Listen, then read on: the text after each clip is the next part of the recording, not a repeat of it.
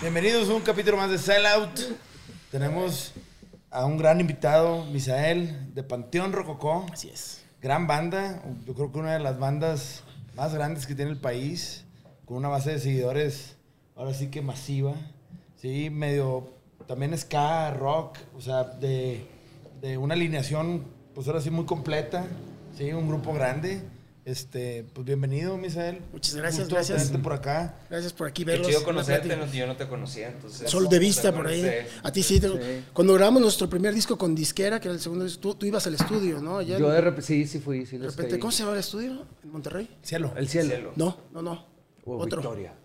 No, un estudio que más ahí por el TEC. En Colonia México. Sound Station, no era Puede Sound ser, Station. puede ser Soundstation. Creo que sí. Sí. Ah, su madre, pero eso fue de que en el 2000, 2000, 99 y la madre. 2001. Sí, que era Gerardo Rocha y... Exacto. Sí, sí, sí, ahí. Sound Station. Ahí estábamos. Claro. Rojo, Rojo fue nuestro, el asistente, El el asistente. del ingeniero en nuestro disco. Ajá, a huevo. El buen rojo, un saludo al rojo. Y él llegaba y se metía en la salita que había abajo y lo veíamos ahí sentado y no nos hablaba. Llevamos sushi, ya le. No, Ah, pena. Soy muy penoso. Ahí conocimos a Federico Ponce. Sí. No, que era Federico No, Caballero.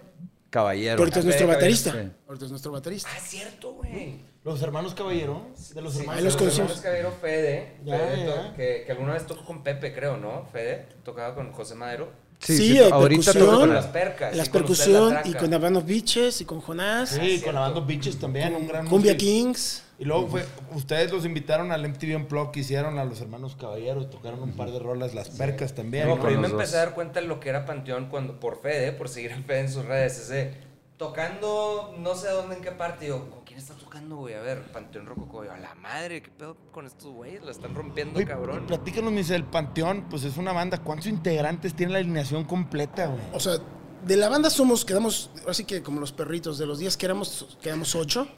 Es más, en el demo primero que sacamos a la venta éramos 11. Quedamos 8 de 10 del primer disco. De los 10 que estábamos en el primer disco, pues todavía 8 es un buen número. No, claro, güey. Está difícil aguantar 25, 26 años, tantos. Pero en el escenario podemos ser de 11 a 13 músicos los que andamos y depende del tour, depende de la ciudad. ¿Y depende- quiénes son los, o sea, por decir, Panteón, los originales de esos ocho? Tú tocas el, el Saxofón. Sax. saxofón. Hay dos tipos de sax, ¿no? Hay más. Ok. Bueno, pues es solo por tamaño. no- Sí, no- ok. O sea, cambia la Tú eres el sax y nada más, hay un único sax, ¿no? solamente un sax. Eh, hay tr- el trombonista también es el de la banda de siempre. Trompetista es el que después del tercer disco se fue el que estaba. Y ahí es donde tenemos invitados. De hecho, ahorita muchas veces en, en gira son dos trompetas. Trombón, saxofón. La, bueno, el baterista que es este invitado de Monterrey. Eh, el otro invitado que hay es uno de los dos percusionistas. El de la conga es el de siempre, desde el primer disco, y el, el del timbal es, por ejemplo, anda con nosotros el Pinaca, que es un músico dentro del rock la- eh, mexicano, es muy importante, él estaba en ritmo peligroso, y ha tocado un mon- infinidad, ha sido músico de Luis Miguel, de Alejandro Fernández, todo eso. pues y con nosotros, y el maestro de nuestro percusionista es de Morrito. Grabó desde nuestro primer demo, el Pinaca, a fin de cuentas, ¿eh? O sea, el Pinaca nos echaba la mano desde el primer disco, cada que se podía, y pues ahora ya anda. Órale, qué fregón. Las dos guitarras son las de siempre. Claro. No me puedo imaginar el avión para llegar a un lugar a tocar con ustedes. O sea, aparte el staff, güey. O sea, staff. Sí, viajan músicos. 20 personas. Cu- Bueno, creo. sí, cuando vamos completos aquí en México anda, yo creo que cerca de las 30. Cerca de las 30, claro. Cuando nos vamos de gira ya a Europa, Estados Unidos, sí se recorta. En tour, cuando llevamos como 15 de México, más lo que suma, ya andamos unas 18 personas. Ok. Pero bueno, las primeras giras de Europa éramos 10 músicos, 10 músicos sin staff, sin ingeniero, era de... Sí, te la yo me voy, güey. yo me ponía en la consola, la primera rola empezaban y yo desde la consola echaba a correr, ya Ah, llegaba. y- güey, Eso está y interesante. cargar los instrumentos. Ah, y sí, claro, todo eso. todo eso. Nos De hecho, dos, te, sí. sí, te queríamos contar qué onda. Nosotros tenemos una tienda que se llama Negro Pasión. Este, qué padre que pudiste venir. Y aunado a la tienda también tenemos este podcast. Y también hacemos conciertitos, mini conciertos en nuestra oficina. Este, y tratamos de tocar el negocio de, bueno, más bien el tema de del negocio del, del invitado y no tanto digo de que qué te inspiraste. Eso, No, no, no, es más como ¿qué haces aparte de la música o El negocio de la música. el negocio de la música? Sí, y se llama sellout, es de que, pues, o sea, cómo Como ha cambiado.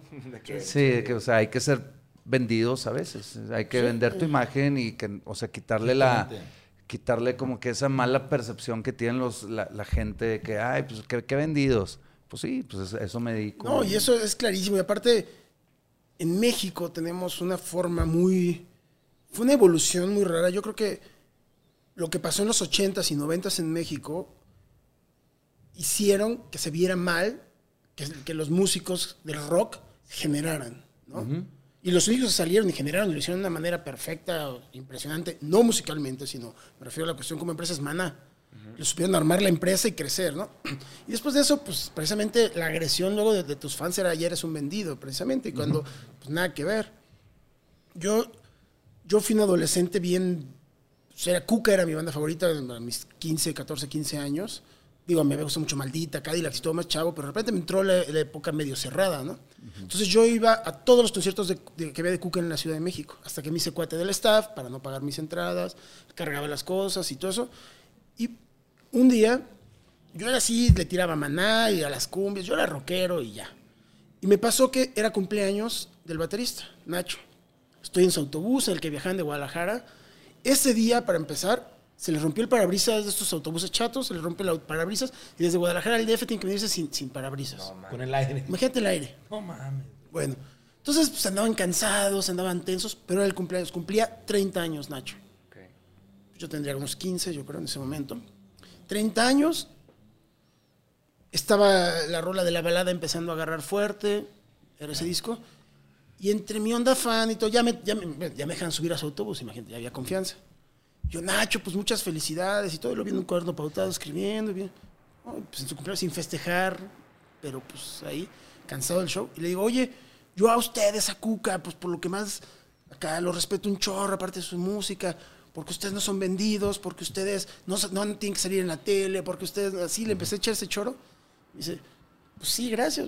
Dice, pero mira, estoy cumpliendo 30 años y no he podido comprar un departamento. güey". O sea, ahí cambió el chip a mí. Ahí fue un cabrón, golpe de realidad güey. a mí a mis 15 años. Yo todavía no era músico. Yo ya andaba chambeando de staff, cargando instrumentos de algunas bandas, haciendo todo. Súper Pero, chavo, pero- güey. sí, 15 pero, ajá, pero el fan, fan, from hell de Cuca, yo.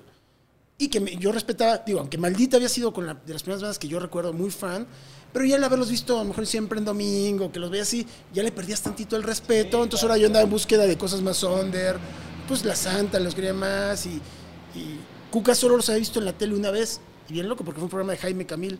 Jaime Camil tuvo un night show en, en Imevisión y lo vi porque iba a salir Cuca. O sea, nadie se acuerda que Jaime Camil No, Cuca no, no, tiene no. como que nada que ver. Cuca ¿no? solo una vez salió O sea, yo que yo los haya Ah, visto los y creo visto. que sí, o sea, a mí me lo dijeron en ese momento. A lo mejor ya después ya hicieron después cosas, igual pero te hablo de esos momentos. Pero a mí me cambió el chip ahí de que, que los músicos, digo, güey, digo, huevo, son mis ídolos y yo lo que quiero es que tengan una casa chingona y lo que quiero es que tengan comida buena y buena ropa y que no sufran y, y así puedan tocar más. Y hacer O sea, mejores rolas y la madre. Ahí me cambió mí el chip, porque yo sí era el clásico fan que no quería ver crecer a mi banda. Los sientes muy tuyos. Y entonces creo que... Puta, qué buena A mí eso me manera cambió- de escribirlo, no mames, güey. Es la primera vez que escucho a alguien de la industria decirlo de una manera tan perfecta, güey. Sí. Uf, este pedo está cabrón, porque eso pasa un chingo, güey. Sí, sí, No sí. mames, perdón, y luego uno pero- quiere mantenerse en tus proyectos, ya encontraste un proyecto de vida, por ejemplo, en mi caso Panteón, y más en un caso como Panteón, que somos una banda con demasiado contenido social dentro de las letras, debes de mantener un cierto equilibrio y debes de mantener una cierta, pues sí, debes de ser congruente con lo que dices. Entonces, eso se vuelve complicado cuando empieza a crecer mucho. Pero se puede, ¿eh? se puede y creo que me siento satisfecho. No me he traicionado a mí, no he traicionado a mi proyecto ya nos ha ido vivo de vivo de, de- de- de la música o hasta antes de la pandemia vivía de la música. Como todos. sí sí sí. Como todos lo decimos pero yo me acuerdo por ahí de inicios de los 2000 o sea nosotros andábamos en friega ni siquiera éramos tan populares pero como tocábamos tanto pues vivíamos de esto mal pero vivíamos. O sea nos salía yo no pagaba renta yo vivía en un cuarto que me prestaban mis jefes y pues algunos ya tenían hijos o así pero ya vivíamos pero nos pusimos a hacer cuentas de cuántas bandas en el rock a principios de los 2000 vivían solo de tocar. No, hombre. Éramos no más de 10. ¿Sí? No más de Ah, 10. sí. O sea, tú veías bandas como Santa Sabina y dices, puta la Santa. güey, yo los veías que tenían que andar. Rita trabajaba en Canal 22, en otros lados, para que saliera. Y, y Poncho produciendo, y Otaol, bueno, estaba hablando. Sí, tenía creo broncas que a, a ti te tocó ver esa realidad, o sea, de la, tu anécdota ahorita del camión, fue cuando viste la realidad porque, lo- o sea, es, es normal cuando estás chavo, tienes 14, 15 años, es este romanticismo detrás del, Sí. detrás del, del músico bohemio que tiene esta integridad de que no se va a vender por nada y su pinche arte es lo que, Sí, y es pero- lo que te llama, güey, pero la, la realidad es otra, o sea, y tú lo viste. Claro, pero también es una cuestión muy de idiosincrasia mexicana. ¿Por qué? También, cultural. Porque de repente, mira, por ejemplo, dos años, en el 2003 nos vamos a grabar un disco a Argentina. Y llegamos, estamos eh, dos meses nos aventamos por allá. Así como nos fuimos a Monterrey para grabar un disco dos meses, yo fui dos meses a Argentina y vimos cómo está la onda. Y de repente salía un comercial de los... ¿Qué anunciaban? Podría haber sido cualquier cosa, ni siquiera en chelas, era... Y venía una rola de los babasónicos del disco infame. ese. Entonces, de repente, la gente súper orgullosa y leía y veía, ah, bueno, mi banda de rock está en esa marca y le están pagando, qué orgullo, mejor ellos que otros, ¿no? Vicentico saliendo de mayonesa y, y los niños, mira el señor de la mayonesa, ¿no? Pero allá, en- al contrario, por ejemplo, yo escuchaba lo de, lo de las bandas, cuando, cuando en México la ley y Fobia anunciaron Doritos, había quien, les, yo, yo era de los que, haters que les Sí, tiró mala onda. Y en cambio allá, si tu banda de rock sale en una... El cantante de los, de los decadentes salió en una novela. El, el cucho de los decadentes... se- sí, aquí en México luego hicieron esa novela. No sé cómo se...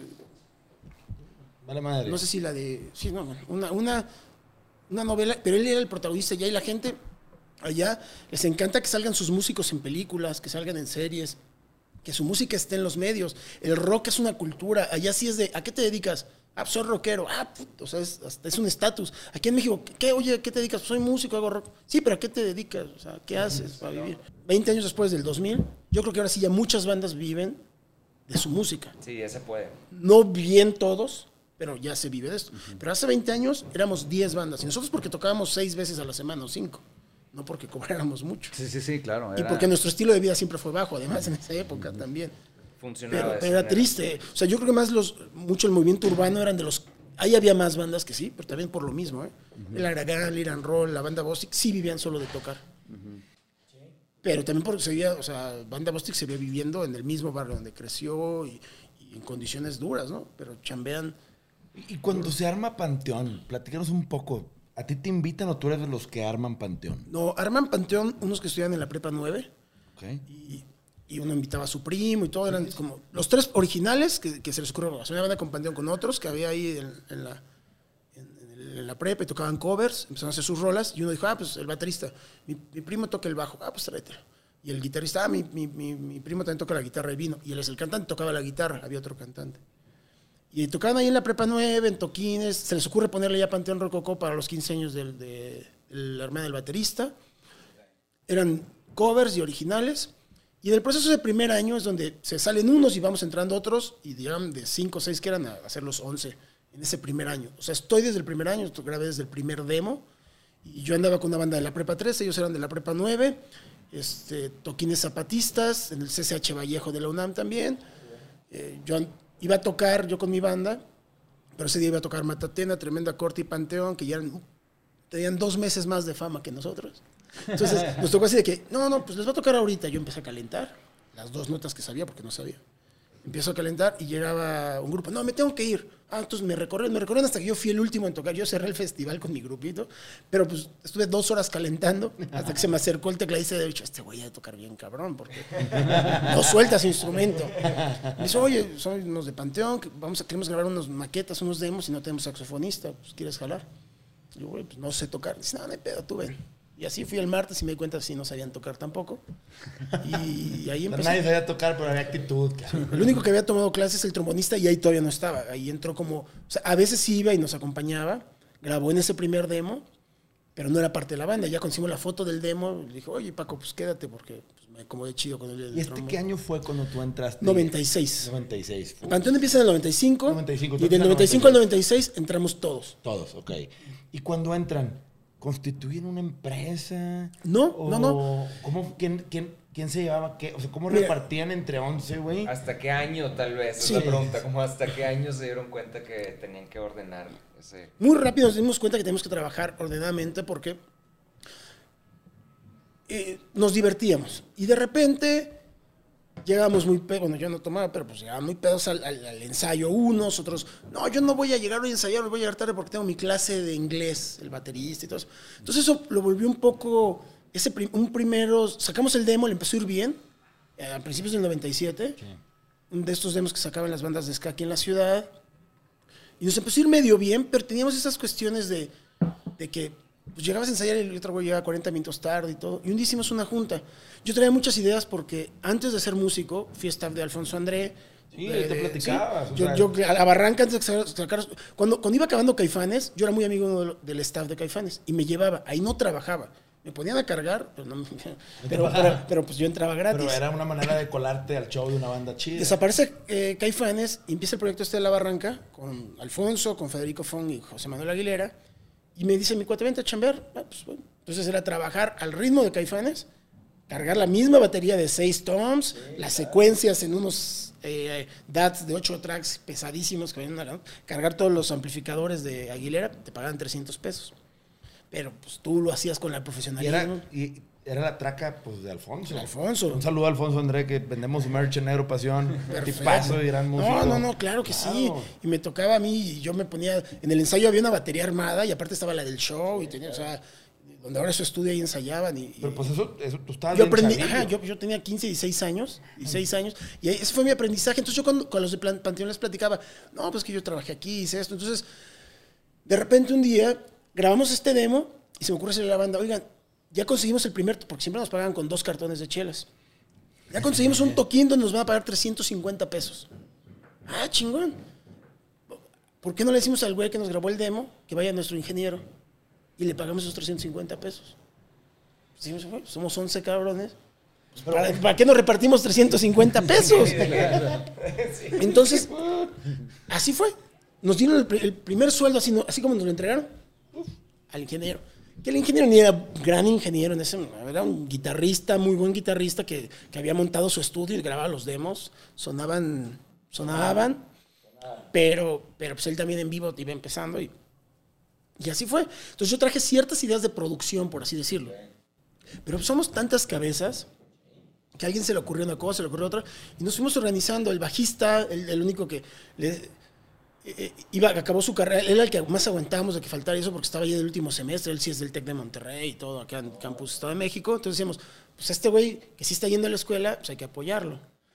Entonces, en cuanto él acaba, se mete a trabajar en una empresa y tenemos estas pla- una plática un día de decir, oigan, el demo le está yendo bien, la gente está llegando a pedir nuestras rolas. Nosotros no queríamos hacer un disco, lo nuestro era tocar. Pero la gente está pidiendo que sonemos bien, está pidiendo cosas, nos está siguiendo. O sea, nos sorprendía ver que la gente cantara canciones del demo. Entonces, cuando vimos que la gente cantaba todas las canciones y las pedía, la gente le interesa algo. Entonces, si ellos están gastando el tiempo en, en- en cantar nuestras canciones y todo, hay que darles algo. Hay que Corresponderle. corresponde- medio profesionalizarlo. Entonces ahí, ahí hicimos un cambio así, a ver, a partir de hoy no se puede faltar al ensayo ni llegar tarde.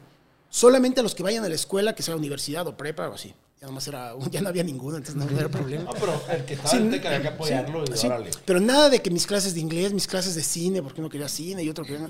Nada, ni que la novia, ni papás, ni cumpleaños. Vamos a invertirle un año y medio de chamba a esto, a Panteón, Formal. formal. No cobramos, no cobramos. Pero vamos a echarle ganas. Hay que hablar con nuestras familias. Y fuimos con nuestras familias oigan, le vamos a echar muchas ganas a un proyecto que tenemos de, de grupo. Nos dejan vivir en la casa y nos dan comida. Conseguíamos para los pasajes y todo. Algunos teníamos carro, algunos no. Y, pues, y así fue. Cuando ya cobrábamos 600 pesos, lo que hicimos fue, pagamos el ingeniero, pedimos, hicimos un toquín de Alicia, juntamos toda la lana y compramos un amplificador de guitarra. Ah, yo tenía un amplificador de guitarra, un Twin Reverb, Ajá.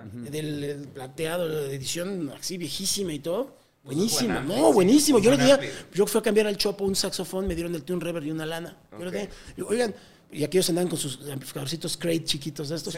Yo tengo un Twin Reverb. Nuestros guitarristas, nah, esas madres que no Seas conocían. mamón, te decían. Así. Así me decían, exactamente.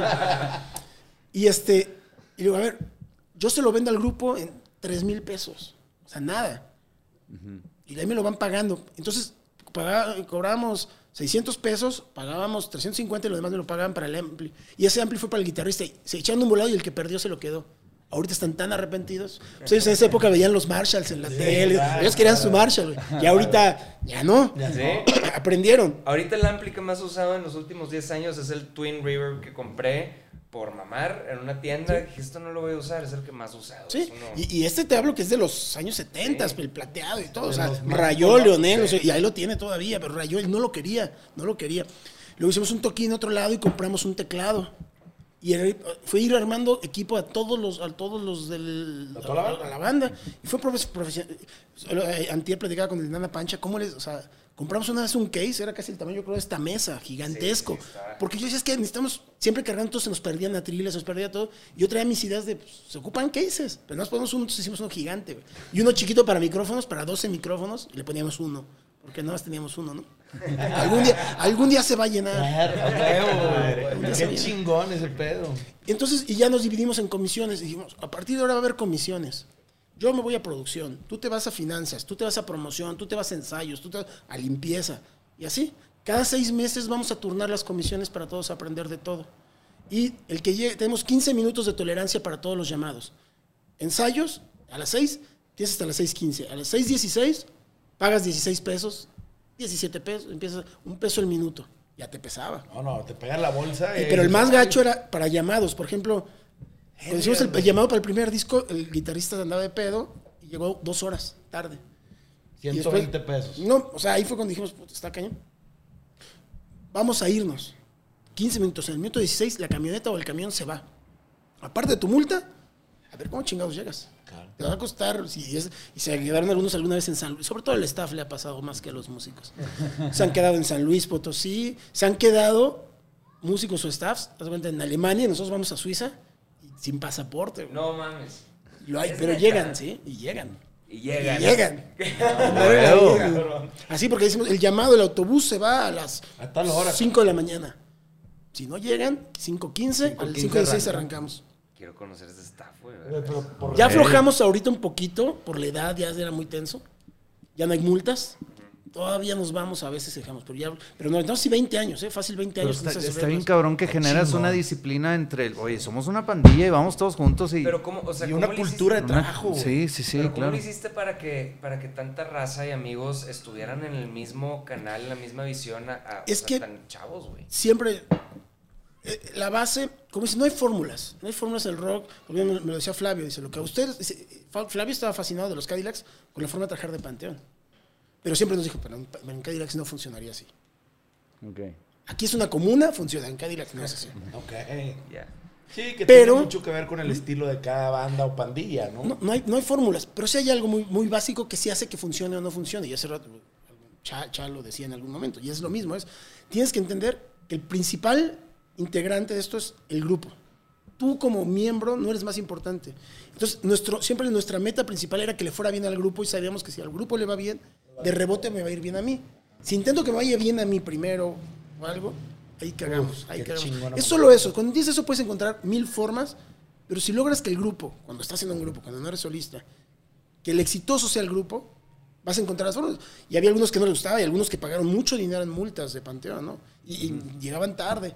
O cuando ya empezamos a ganar dinero, ya hubo el que le valía madre, decía, pues ahora sí gano y, y pago mi multa, ¿no? Entonces la subimos. Y, llegó el momento, dijimos, ya quitemos las multas, ya estamos un maduros. Sí, se le agregó un cero que queda con el peso minuto, ¿no? Ya estamos ganando bien, cabrón. Eh, ya, ya es quitarle ahí una morralla a este cabrón. Sí, y, y- y es eso, es después, de- te digo, hacemos juntas, una- llegamos a hacer juntas en esa época, eh, y sin saber, todo es desde, desde el pedo empírico, ¿no? O sea, lo de producción yo traía, pues mis ideas se me ocurrían, y para un aniversario, oigan, ¿y si traigo un iluminador que consigue la Castañeda? Y traemos iluminador ahora también, ya no nomás ingeniero de audio, y uno de monitores, que de hecho se ofendió mucho cuando eh, él trabajaba de sala con, con Santa. Y le digo, oye, ¿tú haces monitores? Ay, bien ofendido yo. El chileno, el chileno igual y lo conoce. Abajo, y, durante años, tú- no, pero aparte, ¿cómo que si yo, yo puedo hacer todo? Soy el dios del sonido. Buenísimo. Pero, pero fue siempre eso, querer. Y eso siempre hicimos. Antes de invertir, por ejemplo, en repartirnos lana, fue invertir en producción para el grupo, en disciplinarnos y en entender. Veíamos a otros grupos que hacían primero show antes de tratar de tocar bien. Entonces también llegó el momento y dijimos, a ver, cabrones, todos, obligatorio, dentro de 15 días todos deben tener un maestro de su instrumento. Ir a clases. Y si no hay multa. Eso de multas caló bastante bien. Güey. Y era Caló poquito. era. Si faltabas un toquín, 300 pesos. en ese Pero más que la lana, Ah, era sí, sí. le estoy quedando Sí. mal a mi banda, O, güey. el- el- los, o- o los otros me van a, o los otros me van a chingar, ¿verdad? Imagínate cuando a final de mes hacíamos la cuenta, debes tanto, pues una cargada de pila, güey. ¿Quién era el- Claro, güey. Gracias por aportar para la renta. güey. Sí, y la carrilla, obviamente, Sí, estaba güey. todo lo que da, güey. Exacto. Pero, pues estaban chavos también, güey. Cosa Sí. que eso desde chavos, te, in- o sea, te inculca esa. El esa zapatismo cultura. nos metió todas esas ideas. Nosotros nos juntamos, antes de tocar íbamos a los conciertos zapatistas, el movimiento zapatista del 94, íbamos a conciertos en CU, en todos lados. Del movimiento zapatista de México. Ajá, cuando sucede en el 94 se hacían muchos conciertos en CU, en toda la ciudad, donde tocaba Santa Sabina, maldita, y entre banda y banda salía el Mastuerzo o Poncho Sabino, y te hablaban del movimiento, y te explicaban, salían indígenas, y entendimos la autogestión y la autonomía. Mucho del aprendizaje nuestro es eso, el- eh, la misma ideología del punk, el do it yourself, pues también tiene que ver con el, con el zapatismo, Claro, es por ahí. cabrón. Es el trabajo de la autonomía, la autogestión. Todo eso lo aprendimos a los zapatistas. El respeto al tiempo de los demás, el respeto a todo, ¿no? Entonces, ahí fue donde decíamos, oye, es que si tú llegas dos horas tarde, estás yo me paré una hora antes para llegar a tiempo, ya me estás faltando al respeto. Entonces, de verdad, por el zapatismo, todas esas ideologías zapatistas, yo creo que son las que nos hicieron aceptar estas reglas y decir, vamos a jalar todos para un mismo lado. Y ok, ninguna disquera nos pela, somos, somos autogestivos, vamos a sacar nuestro disco y pidamos prestado y sacamos y hacemos. Y nuestro primer disco, donde viene la dosis perfecta, eso es, es independiente 100%. O sea, Pero ustedes no estaban ni pensando ni en disqueras ni nada de eso. nosotros no queríamos hacer disco. Ok. Querían tocar. del 95, el primer, el primer disco lo grabamos en el 99. Y lo hicimos porque la gente de verdad nos pedía mucho las rolas, porque ya tocábamos la dosis y la gente decía, ah, está chida, o tocábamos rolas, decían, queremos oírla, y no queríamos grabar, no, era nuestro, no sabíamos, no veíamos el interés de las disqueras, no sabíamos cómo se grababa un disco, por un lado, y no teníamos lana, ni sabíamos, ni experiencia de ese lado, porque yo como staff me sabía las cuestiones de los shows, pero yo lo que pasaba en los managements, en las disqueras, o todo, ni idea. ¿Y qué pasa? Que de repente dijimos, hay que sacar un disco este año 99, porque queremos que salga un disco en los 90 todavía. Si vamos a sacar un disco que sea en los no, no queremos que salga hasta, o sea, era como, como que sea, ¿no? brincar el- Sí, sí, el un disco en los 90 todavía. Y tuvimos una junta una vez, conocimos por alguna ah, por Camilo Lara, porque empezamos a hacer el recorrido por disqueras. Muchas no te pelaban, muchas te des chido. Camilo Lara nos recibía siempre en EMI. Me recibía y me, le llevaba demos y todo. Ah, chingón, pero pues aquí no suena el teclado. acá, pues, ah, qué bueno que le echan ganas. No me gusta, pero qué bueno. Bien buena onda. Y un día viene Manu Chao. Le digo, oye, güey, este viene Manu Chao y es de tu disquera. Cállate hoy a las 4 y te lo presento. Puta, llegué, Manu Chao me conoce. Ah, órale, pues soy de Panteón. Ah, dice alguien me habló de ustedes, me regaló su disco. Los quiero ver el sábado en el Tianguis del Chopo. Manu Chao en ese momento decía era grande. ¿no? acaba de sacar su disco, o sea, vino a presentar el primer disco de solista. Para nosotros era una leyenda por Mano Negra. Sí, por Mano porque era de Negra, nuestras claro. bandas más Una influyentes. influencia importante La más grande, sí, la, la segunda, tercera más grande. Como Manu Chao apenas venía el primer disco. Entonces, me lo presentan, nos, nos quedamos a ver el sábado en el Chopo, llegamos todos los de la banda, como fans, o sea, él llegó como dos horas tarde, lo aguantamos, a un restaurancito, nos echamos primero 40 minutos de firma de autógrafos privada, pero ya luego ya nos puso a platicar, y nos dijo consejos chidos que nos motivaron a grabar ese mismo año. Hagan sus demos y háganlos como si fueran, ustedes piensen que es el disco. No por la calidad, pero con la intención, la rola, los arreglos. Y nos hizo platicar, dice, ustedes pueden hacerlo solos. ¿no? O sea, huevo. O sea, esa plática con Manu Chao conmigo. Pues, sí, si él graba con su el multitrack de cuatro tracks que grababa sus discos, viajando donde querías y, y luego los mandaba a mezclar a no sé dónde, ¿no? Pero ustedes ya como Panteón, antes de tener disquera, graban ese disco. Ustedes son los dueños de esos masters. Sí, pero no, hicimos digo, el recorrido y nos agarra, en ese entonces había una disquera que era Opción Sónica. Se decían independientes. Yo después decía, a ver, ¿independientes de qué? Opción Sónica y Denver simplemente son disqueras nacionales y las otras transnacionales. Pero no eres independiente, o sea, el dueño es ellos. Opción Sónica había sacado Salón Victoria, había sacado a Los Acapulco, a, andaba mucho en el jazz, eh, no sé si hasta Lila Downs había sacado también. Y era como la, como la onda más independiente, rockera, que andaba, andaba así. Nos íbamos a su, a su oficina y el, el mero director nunca nos recibió, nunca. Para nosotros es un mito, no existe el famoso Edmundo Navas. Y el güey que nos recibía siempre, pues sí, no, chido, sí. Este sí me interesa, me interesa. Ya habían sacado el, digo, el de Salón Victoria y como habían sacado ya la rola de Salón Victoria en una película de perfume de violetas y se creían muy acá. No, no, no Salón Victoria, sino la disquera. Claro. Nos recibían, nos presentaron el contrato y nos mandaron a ver, vayan a ver a los productores. Ay, vamos a ver a los productores. El primer productor nos dice, a ver, sí, sí los quiero grabar, pero no se quiero una cosa, ¿eh? A mí el reggae me caga. Gracias, carnal, chido. Bueno, y gracias por decirme eso. Ahorita una pero fue lo primero que dijo. Ya nos sentamos dos horas ahí escuchándolo. Y luego conocimos al otro. Y de repente pasaron como un mes y medio y no nos recibían ya en Opción Sónica. Sí, vamos a firmarles el contrato, necesitamos, oye, pero ya hablamos con el productor. ¿sí? Llegó un día, ni la puerta nos abrieron, nos estuvieron como 40 minutos en la lluvia afuera. Cuando nos abren, entramos y le decimos a la secretaria, aquí está el contrato, lo cambiamos todo. Dile a Edmundo Navas, que es el dueño de Opción Sónica, que si le interesa el disco de Panteón, él firma este contrato. El lunes entramos a grabar nosotros en el estudio, ahí lo vemos. Y si no, nunca lo vimos. Pero seguramente después se dio, porque es donde he escuchado que es el disco independiente más vendido de la historia del rock mexicano. Órale, güey. O lo no me era, ¿no? sorprendería si sí Sí, fuera. no, o sea, no, no sé me si ya después Zoé fue independiente del nuevo Zoé, no sé. Digo, Pero yo me refiero a independiente, o sea, el Aragán vendió más. Por ejemplo, era Denver, discos Denver. Aquí me Sí. refiero sacado por una banda, Sí, sin, sin disquera independiente, sino por Sí. la banda. Sí. fue grabado en un estudio, Qué cabrón. era un estudio pequeñito, pequeñito, donde graban voces en off para comerciales, sobre todo. Apenas cabía la batería. Ahí grabamos todo en ADATS y en un software que ahí tengo los cartuchos de jazz, no sé ni qué software es. Y nunca se masterizó ese disco. Órale, güey.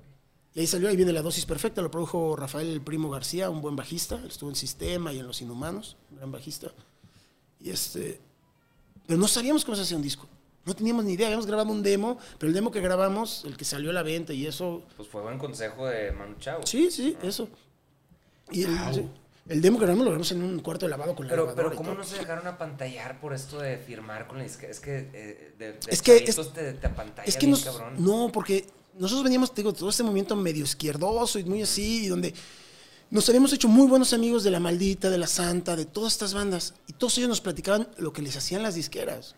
Ya entendí. Entonces nosotros, Estaban bien informados. el día que fuimos a firmar, mira, sacamos este disco. A nosotros, por ejemplo, la gente de BMG, Jorge Chío, nos dijo en ese momento, ¿saben qué? Bueno, el que era director artístico, el mero director de BMG en esa época, había un chiste que decían que, que su, su sala de, de su oficina estaba tapizada con piel de rockero mexicano.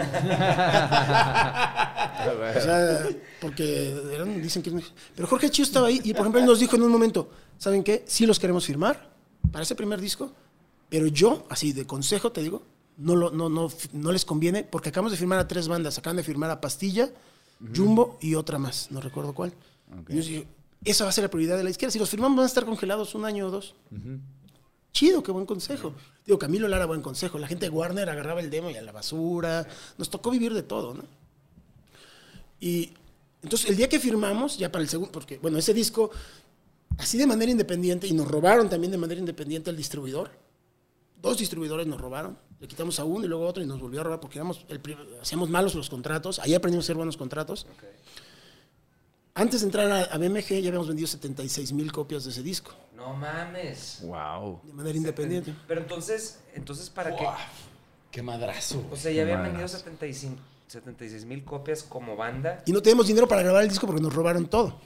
Pero Casi ¿quién, todo. Pero ¿quién les, quién les robó? O sea, ¿dónde, con quién Mira, nosotros, ese- ese disco, nos, no- fuimos ya, ya grabado el disco, fuimos con, eh, le dicen este, el Gordolobo. Él tenía una disquera eh, pequeña en los finales de los 90 que se llama Rock and Roll Circus.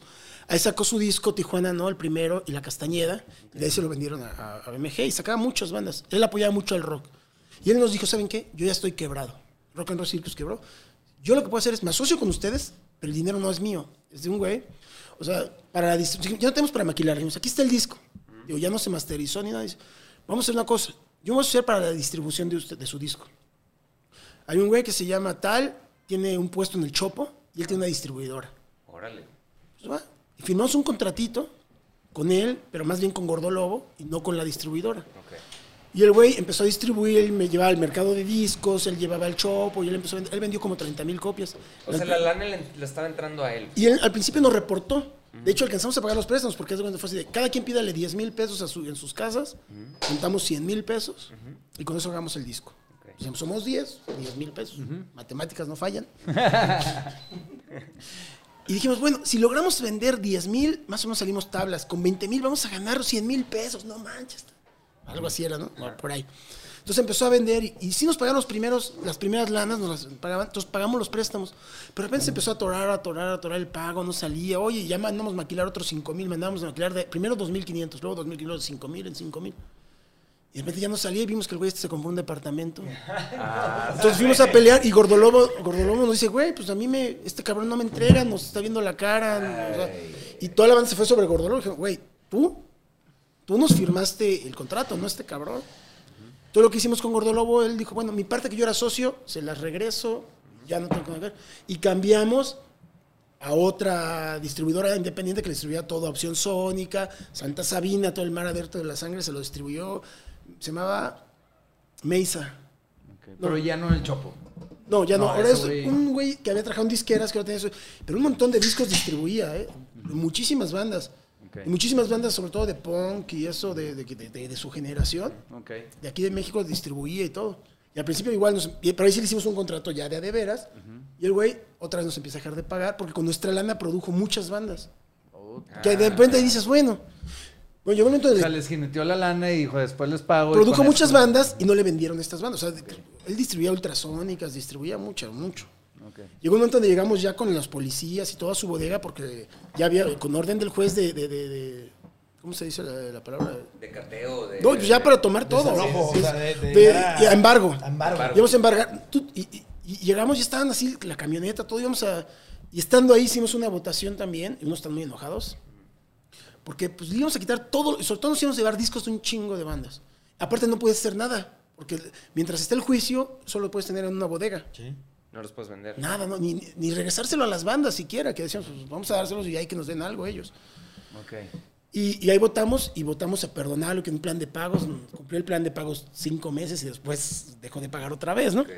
Y ya unos vienen ah, nuestro corazón de pollo, ¿no? Pero, pues, es que sentía yo gacho ver los discos de Santa y los discos de bandas que yo conocí todos ahí. Dije, van a estar en una bodega y pues, vamos a joder a todos. Por el tema nuestro se va a llevar a muchos de encuentros, Sí. a lo mejor. o la Entonces, chingada. pues ya, entonces el siguiente disco vamos a una disquera, para nosotros era el diablo.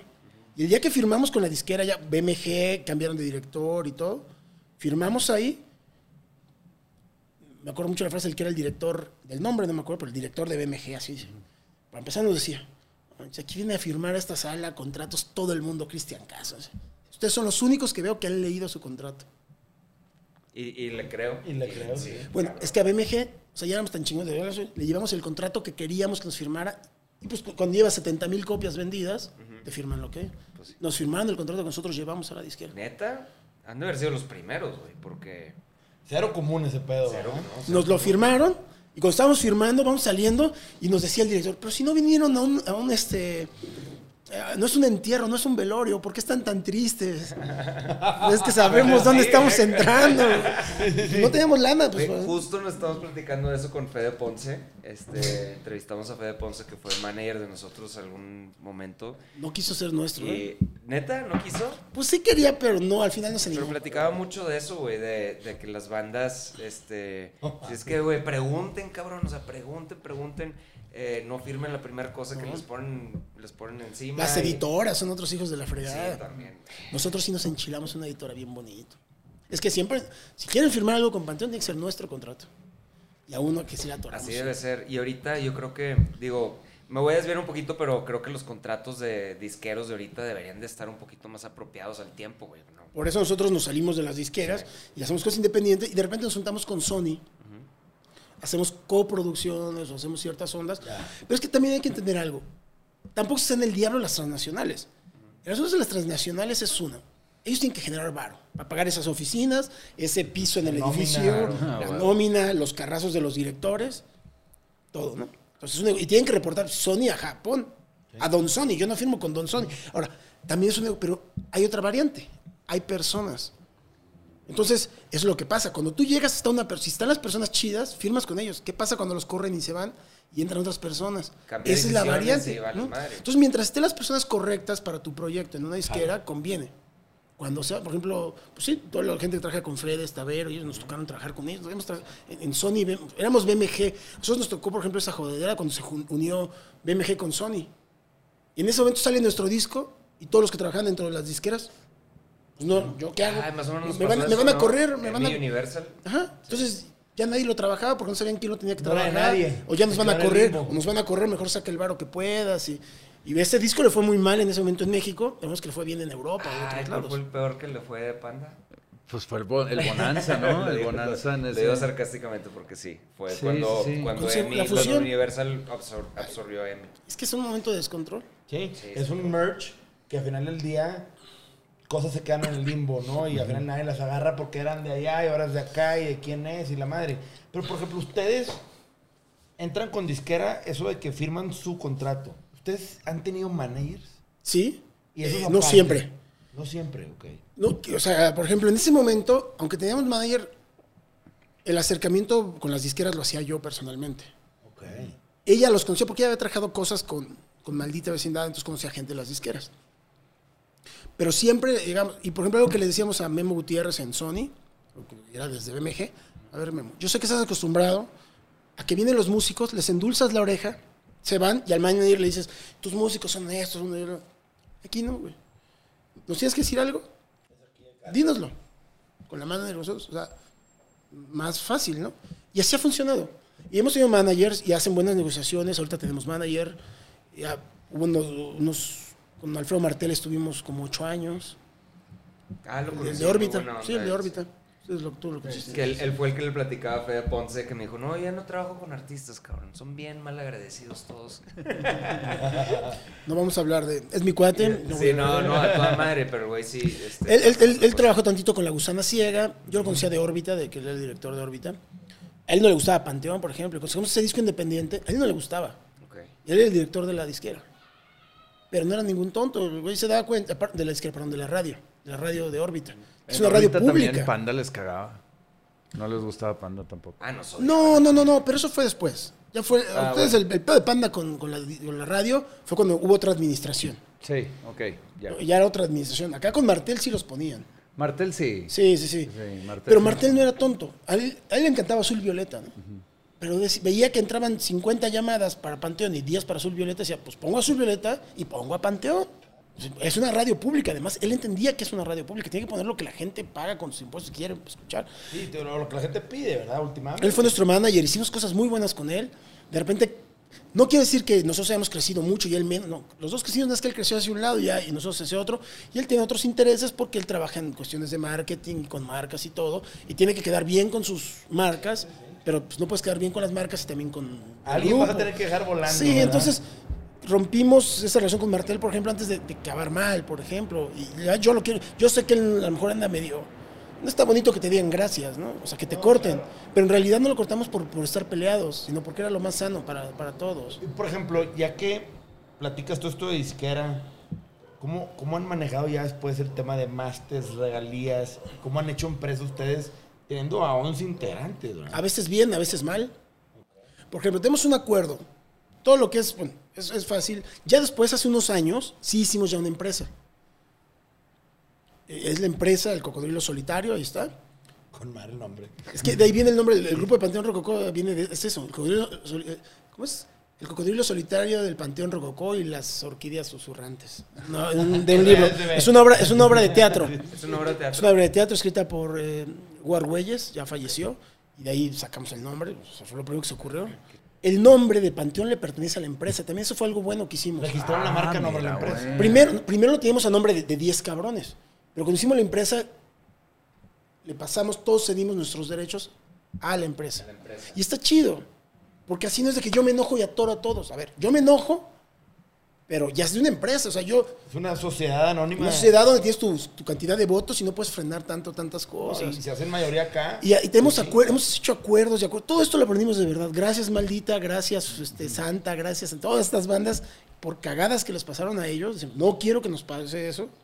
Qué chingón. Entonces resulta- Eso es parte de lo que queremos Es en lo el que te iba, podcast. o sea, te iba a preguntar eso, güey. O sea, a mí se me hace, pinches cabrón tan inteligente, güey, no puede ser. O sea, es de gente de Harvard maniobrarse como tú lo hiciste ¿quién fue tu mentor, güey? O sea, Es que no, dijiste es- Manu Chao y que... Él, los, todos pero- ellos malditos. Y luego no es de que sea yo, lo digo, somos 10 cabezas. Y ahí mi voto vale exactamente igual que el del vocalista y exactamente lo mismo que el baterista o exactamente lo mismo que el percusionista.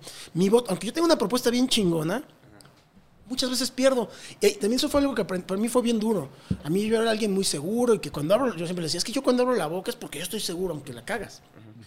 Pero ahí tuve que aprender a que muchas veces estoy equivocado o que muchas veces mi idea no es la mejor o a veces no fue la más popular simplemente. Entonces la que gana, la idea que gana, yo jalo parejo. Aunque sea una idea que me mega caga, digo, pues no puedo ir en contra de... de, de- de- o sea, yo perdí. En las empresas, yo lo digo ya más en, en la empresa que a mí me toca ser capitán allá en Monterrey, es, a mí a veces me toca que cuando yo digo es por aquí, falta un director que me dice, no, no, no, es por acá. Y aún así que no sea mi idea, y aún así que yo no sé tan de acuerdo. Sí, si todos dicen que es por acá, te comprometes con la decisión. Pues sí, y es por acá. Ya cuando se toma decisión, vamos todos juntos. Todos al ritmo, güey. Porque no hay nada peor en un- una chica canoa que un güey remando para otro lado Exacto. y todos para allá, güey. Ahí andas ahí estorbando, cabrón. Sí, sí. El tema es, obviamente hay veces que tus ideas no son las, las Muchas que veces, ganan batallas. Ok, yo presento mis ideas, está fregón no quedarte callado, que eso es lo bueno, presentar tus, tus iniciativas. Pero cuando una no funciona y no le No eliges, les gusta a los demás simplemente. simplemente es, güey, ok, quedó este esta vez. Para adelante. Nosotros tenemos todos los martes a las 11 de la mañana, ¿era lunes? ¿Martes? Es que ya, ya acabó la pandemia, ¿sí? Todos los martes de 11 de la mañana la Junta. El Consejo de Ancianos, todos los martes, todos los martes, de 11 a 3, de 11 a 3. A veces llegaban a las 3 y se, el miércoles de 11 a 3. Y, y así es, o sea, es que, hay que a fin de cuentas, cuando se convierte en tu chamba, y desde antes de que sea tu chamba, quieres que crees que tiene que haber organización, es rock y tiene que haber diversión y tiene que haber todo eso. Arriba del escenario, lo que quieran. Pero, Sí, no, y, pero, pero tienes, no, y por ejemplo, a mí sí me empezó a molestar cuando arriba del escenario también ya no estamos viendo tan institucionales, ¿no? De repente ya había así veces de que estoy tocando y veía un cuate y me súbete a tocar este, y ya luego ya me regañaban, ¿no? O yo antes, por ejemplo, pues yo ni sé tocar guitarra, pero hay una rola donde nos cambiamos instrumentos, yo agarraba la guitarra y me divertía, ¿no? Y ahora trata, llegó un momento donde ya no nos, como que algunos de la banda, no, ya ahora ya no podemos estar haciendo esas cosas. Digo, güey, o sea, pues aquí arriba no hay que... o sea, no debería haber tantas Sí. reglas, tanta rigidez. Sí, Y ¿no? arriba es para Ahora, tiene que funcionar porque es un show profesional y todo. Pero pues de repente Sí, vale. con eso. Sí, o que haya alguien toque pedo. Este, No, pues, nosotros, te- por te digo, de esas reglas que teníamos originales era nadie puede tomar más de dos chelas antes de subirse. Tuvimos que poner un número. Sí. Porque luego era muy subjetivo el. Es que yo ya te veía pedo, pero no estaba pedo. Porque Sí, sí, por ahí sí. empezamos. Yo Si aguanto estás pedo- más que tú Si se andaba, ajá, decíamos, ya estás pedo. No, yo no estaba pedo. Bueno, nadie más de dos chelas antes. Lo que aplicando algunos ya llegaban bien pedos ahí. ¿no? Y en el, pero en el escenario sí Al escenario lo que quieras. lo que quieras. Lo Ok, que ya, quieras. ya, ya. Y esa ya la quitamos, esa regla se fue hace mucho ya. ok, ya. Ya, La, pero- la primera se abre en el escenario. Sí. Oh, bueno, la- eso hace, haciendo mucho una banda muy grande en un auditorio nacional que fui con ellos. Ellos les gusta la fiesta durísima. El manager les puso, no se abre la, la primer, el primer alcohol que se pueden tomar es hasta empezando la, creo, la segunda rola. Porque esos güeyes hay días que se suben a tocar cualquier cosa. No sale nada. güey. Y ellos mismos, no sé si ellos o el manager, pero están ch- Y ya, después ya se podían seguir tomando y les controlaron, porque era su auditorio nacional. Claro. Yo ya siento que eso es demasiado, pero pues está bien, cada quien va a Oye, y cuando arman la empresa, todos tienen el mismo porcentaje. Sí. Órale, güey. Todos. Y las regalías son parejas para todos. Regalías, o sea, no, las autorales no. Ok. Eh, O sea, las otras sí, todo lo demás se gana parejo, pero autorales no. Aún así ahí tenemos cierta cuestión de eh, socialista, comunista. no, pues tenemos es que... Claro, es o que sea, todos van, aunque no o sea, sean en lo todos mismo. lo que tenemos es, por ejemplo, la rola se divide en 100%, ¿no? Letra 50, música 50%. En la letra es muy fácil. Ahí puedes saber, si alguien hizo toda la letra, pues le toca su 50. Y de repente hay dos o tres que tienen ahí su, su Su porcentaje, ustedes pónganse de acuerdo y nos avisan. O yo hago ah, con el cantante, él le aportó y, y queda el otro 50. Del otro 50 lo que hacemos es, de inicio a todas las rolas, nos damos un 2% cada quien. De inicio. De inicio, todos. Porque lo que decimos es, hasta el güey, por ejemplo, llego yo con mi saxofón, rola que está hecha, pues algo le metí o mi onda, o el, como les digo, en las rolas que no meto saxofones, que hay tres, cuatro rolas que dije, no quiero meter metales en esta porque la rola está perfecta. Bueno, esa fue mi aportación, decirles que no haya metales. Exacto. Eso es una exacto. aportación. Es una Claro. aportación. Limitar es una. Sí. Estoy, estoy muy de acuerdo. Entonces, nosotros tenemos de acuerdo que a todos nos damos el 2%. Entonces, si somos 8, o cuando éramos 9, bueno, si somos 8, el 16 ya se fue. Entonces te queda un 34 a repartir. Entonces ya vemos, bueno, ¿quién hizo la idea principal? A veces un solo güey se lleva el 36%. A veces "Ah, yo traje la idea principal. Y hacemos una junta especial para repartir porcentajes. Hasta que todos nos vamos satisfechos, firmamos un acuerdo ese día, así queda. Entonces, Por ay, rolas, que fíjate por que rolas. Yo, yo tengo un, o sea, un- conozco una banda que hace eso y les funciona muy bien también. Nos ha atacado de todo. También las bandas nuevas este, que están de que Serbia y Sí, Finlandia, y ellos, y- ellos sí son todo parejo y todo es válido. Como que cada es como lo que hizo Flavio, como- que a cada banda le funciona algo Sí, diferente. nosotros sí estábamos como ustedes, en Panda estábamos mitad letra, mitad música y la música. Pero aparte eso es legalmente, eso, no es- eso, eso lo aprendimos porque quisimos hacerlo diferente, pero investigamos y legalmente es así, con la sociedad de autores es música, lo que hacen es te 50 y dividen música. 100%, 100%. O sea, te hacen 100 de música y 100 de, de letra, pero Sí, si lo ves en un total, Sí, en un todo, Sí, como un 50, ente, ¿no? 50. Oye, Y- entonces, y todo eso, to- ¿y qué máster son de ustedes? ¿Hay algunos son de disquera? Claro. Porque tienen un montón de discos. sí, ya hacemos como 8 discos, yo creo que la mitad lo tenemos nosotros, la mitad la disquera. Ok. Hubo uno muy mal, un muy mal deal que hicimos nosotros, pero era porque no teníamos nada de lana. Y, y- y- no, no, un momento donde iba bien la banda, no teníamos mucha lana, pero creíamos que era necesario, que no teníamos la potencia solos como banda para hacerlo, cuando fue el 20 aniversario. Le invertimos demasiado a la producción del 20 aniversario, era nuestra primera arena Ciudad de México. Que le hizo la roja, ¿no? Está Ah, Itzel, sí. Itzel Y nosotros pues, pensamos, dijimos, bueno, va a llegar, que llegue el 70% y de repente fue sold out. Fue el primer sold out de rock en, las- en la Arena Ciudad de México. De hecho, es el récord de asistencia y le ganamos a la UFC. Porque ellos tienen sillas, ¿no? Porque- decir, pero porque ellos tienen sillas. sí, claro, Manat Vale. lleva sillas también. O sea, me acuerdo de eso, era Panteón, me decían, es, ella es mi amiga y me dice, Panteón, acabo de hacer Panteón Rococó y rompieron madre, sold out. Y yo, Y fuimos a la Arena Monterrey y ni madres que llegó gente. ¿No, bueno. ¿No les fue muy bien? No, llegaron como unas 7 mil personas. Ya. Pero pues así, en Monterrey es raro, es duro. Monterrey es raro. Es Duro. duro, me encanta. Digo, también por un lado, ellos que son regios, ellos pegaron más en el centro que en Monterrey en una época, ¿no? Pues fíjate que no sé, o sea, yo creo que igual, pero pues por la densidad de la Ciudad de México, pues obviamente Sí, se sí, ve sí. más, pero, pero Yo, pues es la que verdad yo, no. yo lo veo traducido hoy en día a la merch. Panda vende mucho más merch en el centro que en Monterrey. O sea, ¿Cómo le piratearon a Panda su merch? Sí, no, bueno. De los tianguis de la Ciudad de México, el pandita lo vendía, lo veías en todos lados. Y ahí, por ejemplo, ustedes hoy en día están en una tienda de merch. Por fin, ¿eh? pero apenas, tiene un año máximo. ¿Cómo les ha ido? Bien, estamos muy metidos, estamos aprendiendo. Es que es algo, nosotros aprendimos que el merch en vivo es muy buen negocio, hay que trabajar. O sea, nosotros había giras en el Gabacho, en Europa, que ganábamos más de merch que de los shows. ¿Sí? Pero está bien. Pero no hemos abierto tienda virtual hasta ahora, ¿eh? hasta hace menos de un año. Entonces estamos todavía en el proceso de, de amarrar. Entenderle. Va y va. O sea, va. No le metemos tanto como quisiéramos, es demasiado trabajo. Pero bien, o sea, no, no sé con qué medir el parámetro, si bien o mal. o Es sea. que está cabrón. O sea, sale, sale algo, sí sale. Y tratamos de innovar, ¿no? Por ejemplo, ahorita sacamos unas serigrafías, que fue serigrafía selección a color de una foto que nos sacó Aceves. Fernando Aceves. Una foto de Aceves que nos hizo, la mandamos a hacer una serigrafía selección a color, pues, que es bien difícil hacer serigrafía selección a color, Sí. y quedó muy chingona. Y es en un taller que tiene muchos premios a nivel mundial de serigrafía. Hasta un, hasta un mini documental se hizo, y vamos a hacer una después como a 60 tintas. Una selección a color a 60. 60 Pero ahorita hicimos esta y la firmamos y todo y sacamos, teníamos 80 o 100 y se vendieron como en 3 horas, pues. No, es- pues no te vas a hacer rico por vender 80 serigrafías, pero estás activo con la gente. activo, claro. Y es algo de colección que le estás dando a la gente. Sí. Lo estamos manejando más por ahí. Y hay una cosa, como están ligados a la música, esto acuérdense, la música no es un deporte. No es de que si yo le voy a, a Rayados, Tigres me caga. En la música no es un deporte. A mí si me gusta Maldita, me puede gustar Panteón y me puede gustar Panda y me puede gustar yo quien sea. lo así, ¿no? Nosotros lo que hemos hecho es, al final, es entender muy bien la personalidad de las bandas y lo que ellos quieren lograr, ¿sí? transmitirlo, pero tienes que hacer promo. ¿sí? Y tienes que también entender muy bien qué es lo que espera la gente. Entonces, o sea, hacemos, por ejemplo, el podcast, hablamos de este tema, hablamos de la merch, de lo que es ser Sí. un sellout, ¿no? un vendido, ¿no? Y hacemos mini conciertos en la oficina. Bueno, ¿sí? vamos platicando del merch. Las primeras playeras de Panteón que hicimos, las hacía yo el diseño, lo hacía Leonel y se mandan a hacer tantitas. Después, cuando dijimos, ahora vamos a ir por nuestra primera gira a Europa, pero, perdón, Estados Unidos, Estados Unidos, no, la de Europa también. Pues, pero no, ¿cómo lo hacemos? puta? Fuimos con los güeyes, los piratas de afuera de los conciertos. Güey, hazme 100 playeras para pasado mañana. Ahí están. Te las pago regresando a la gira. Pues, llévatelas. Pinches diseños que ellos quisieron. nos fuimos. Luego empezamos a aprender nosotros a hacer serigrafía. Nosotros hacíamos el 100% de las playeras.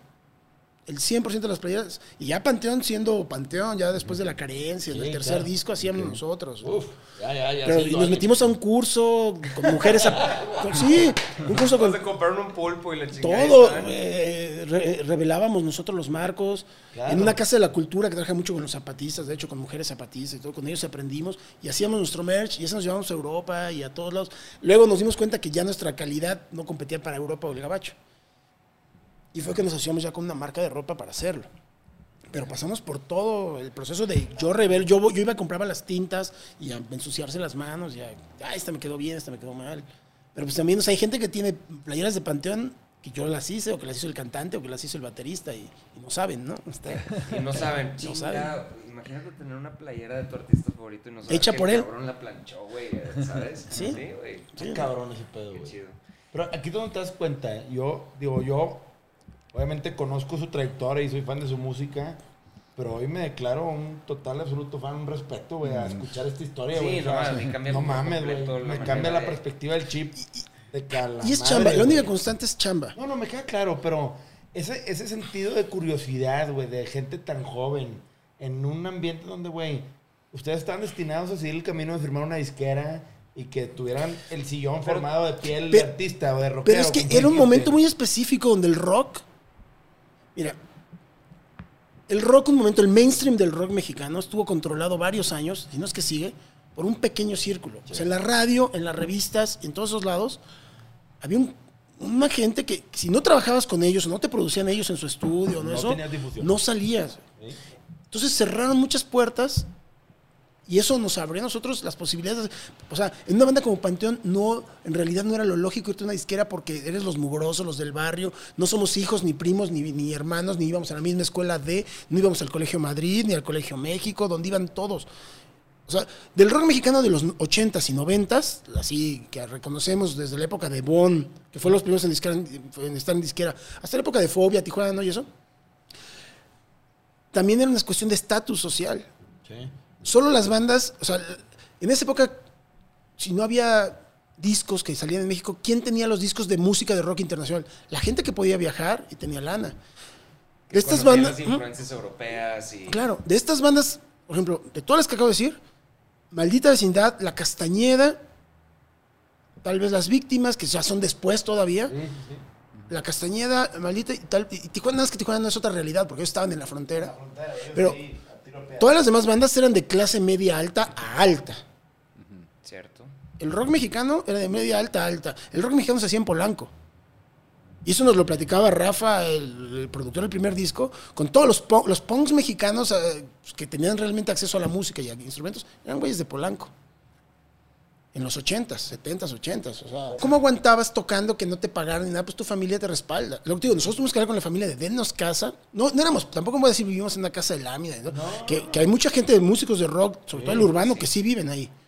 Y nosotros no, pero sí venimos de los barrios, de la Guerrero, de la San Felipe de Jesús. de todo. Denme techo y denme un plato de comida. Y, ahí vemos. Ajá.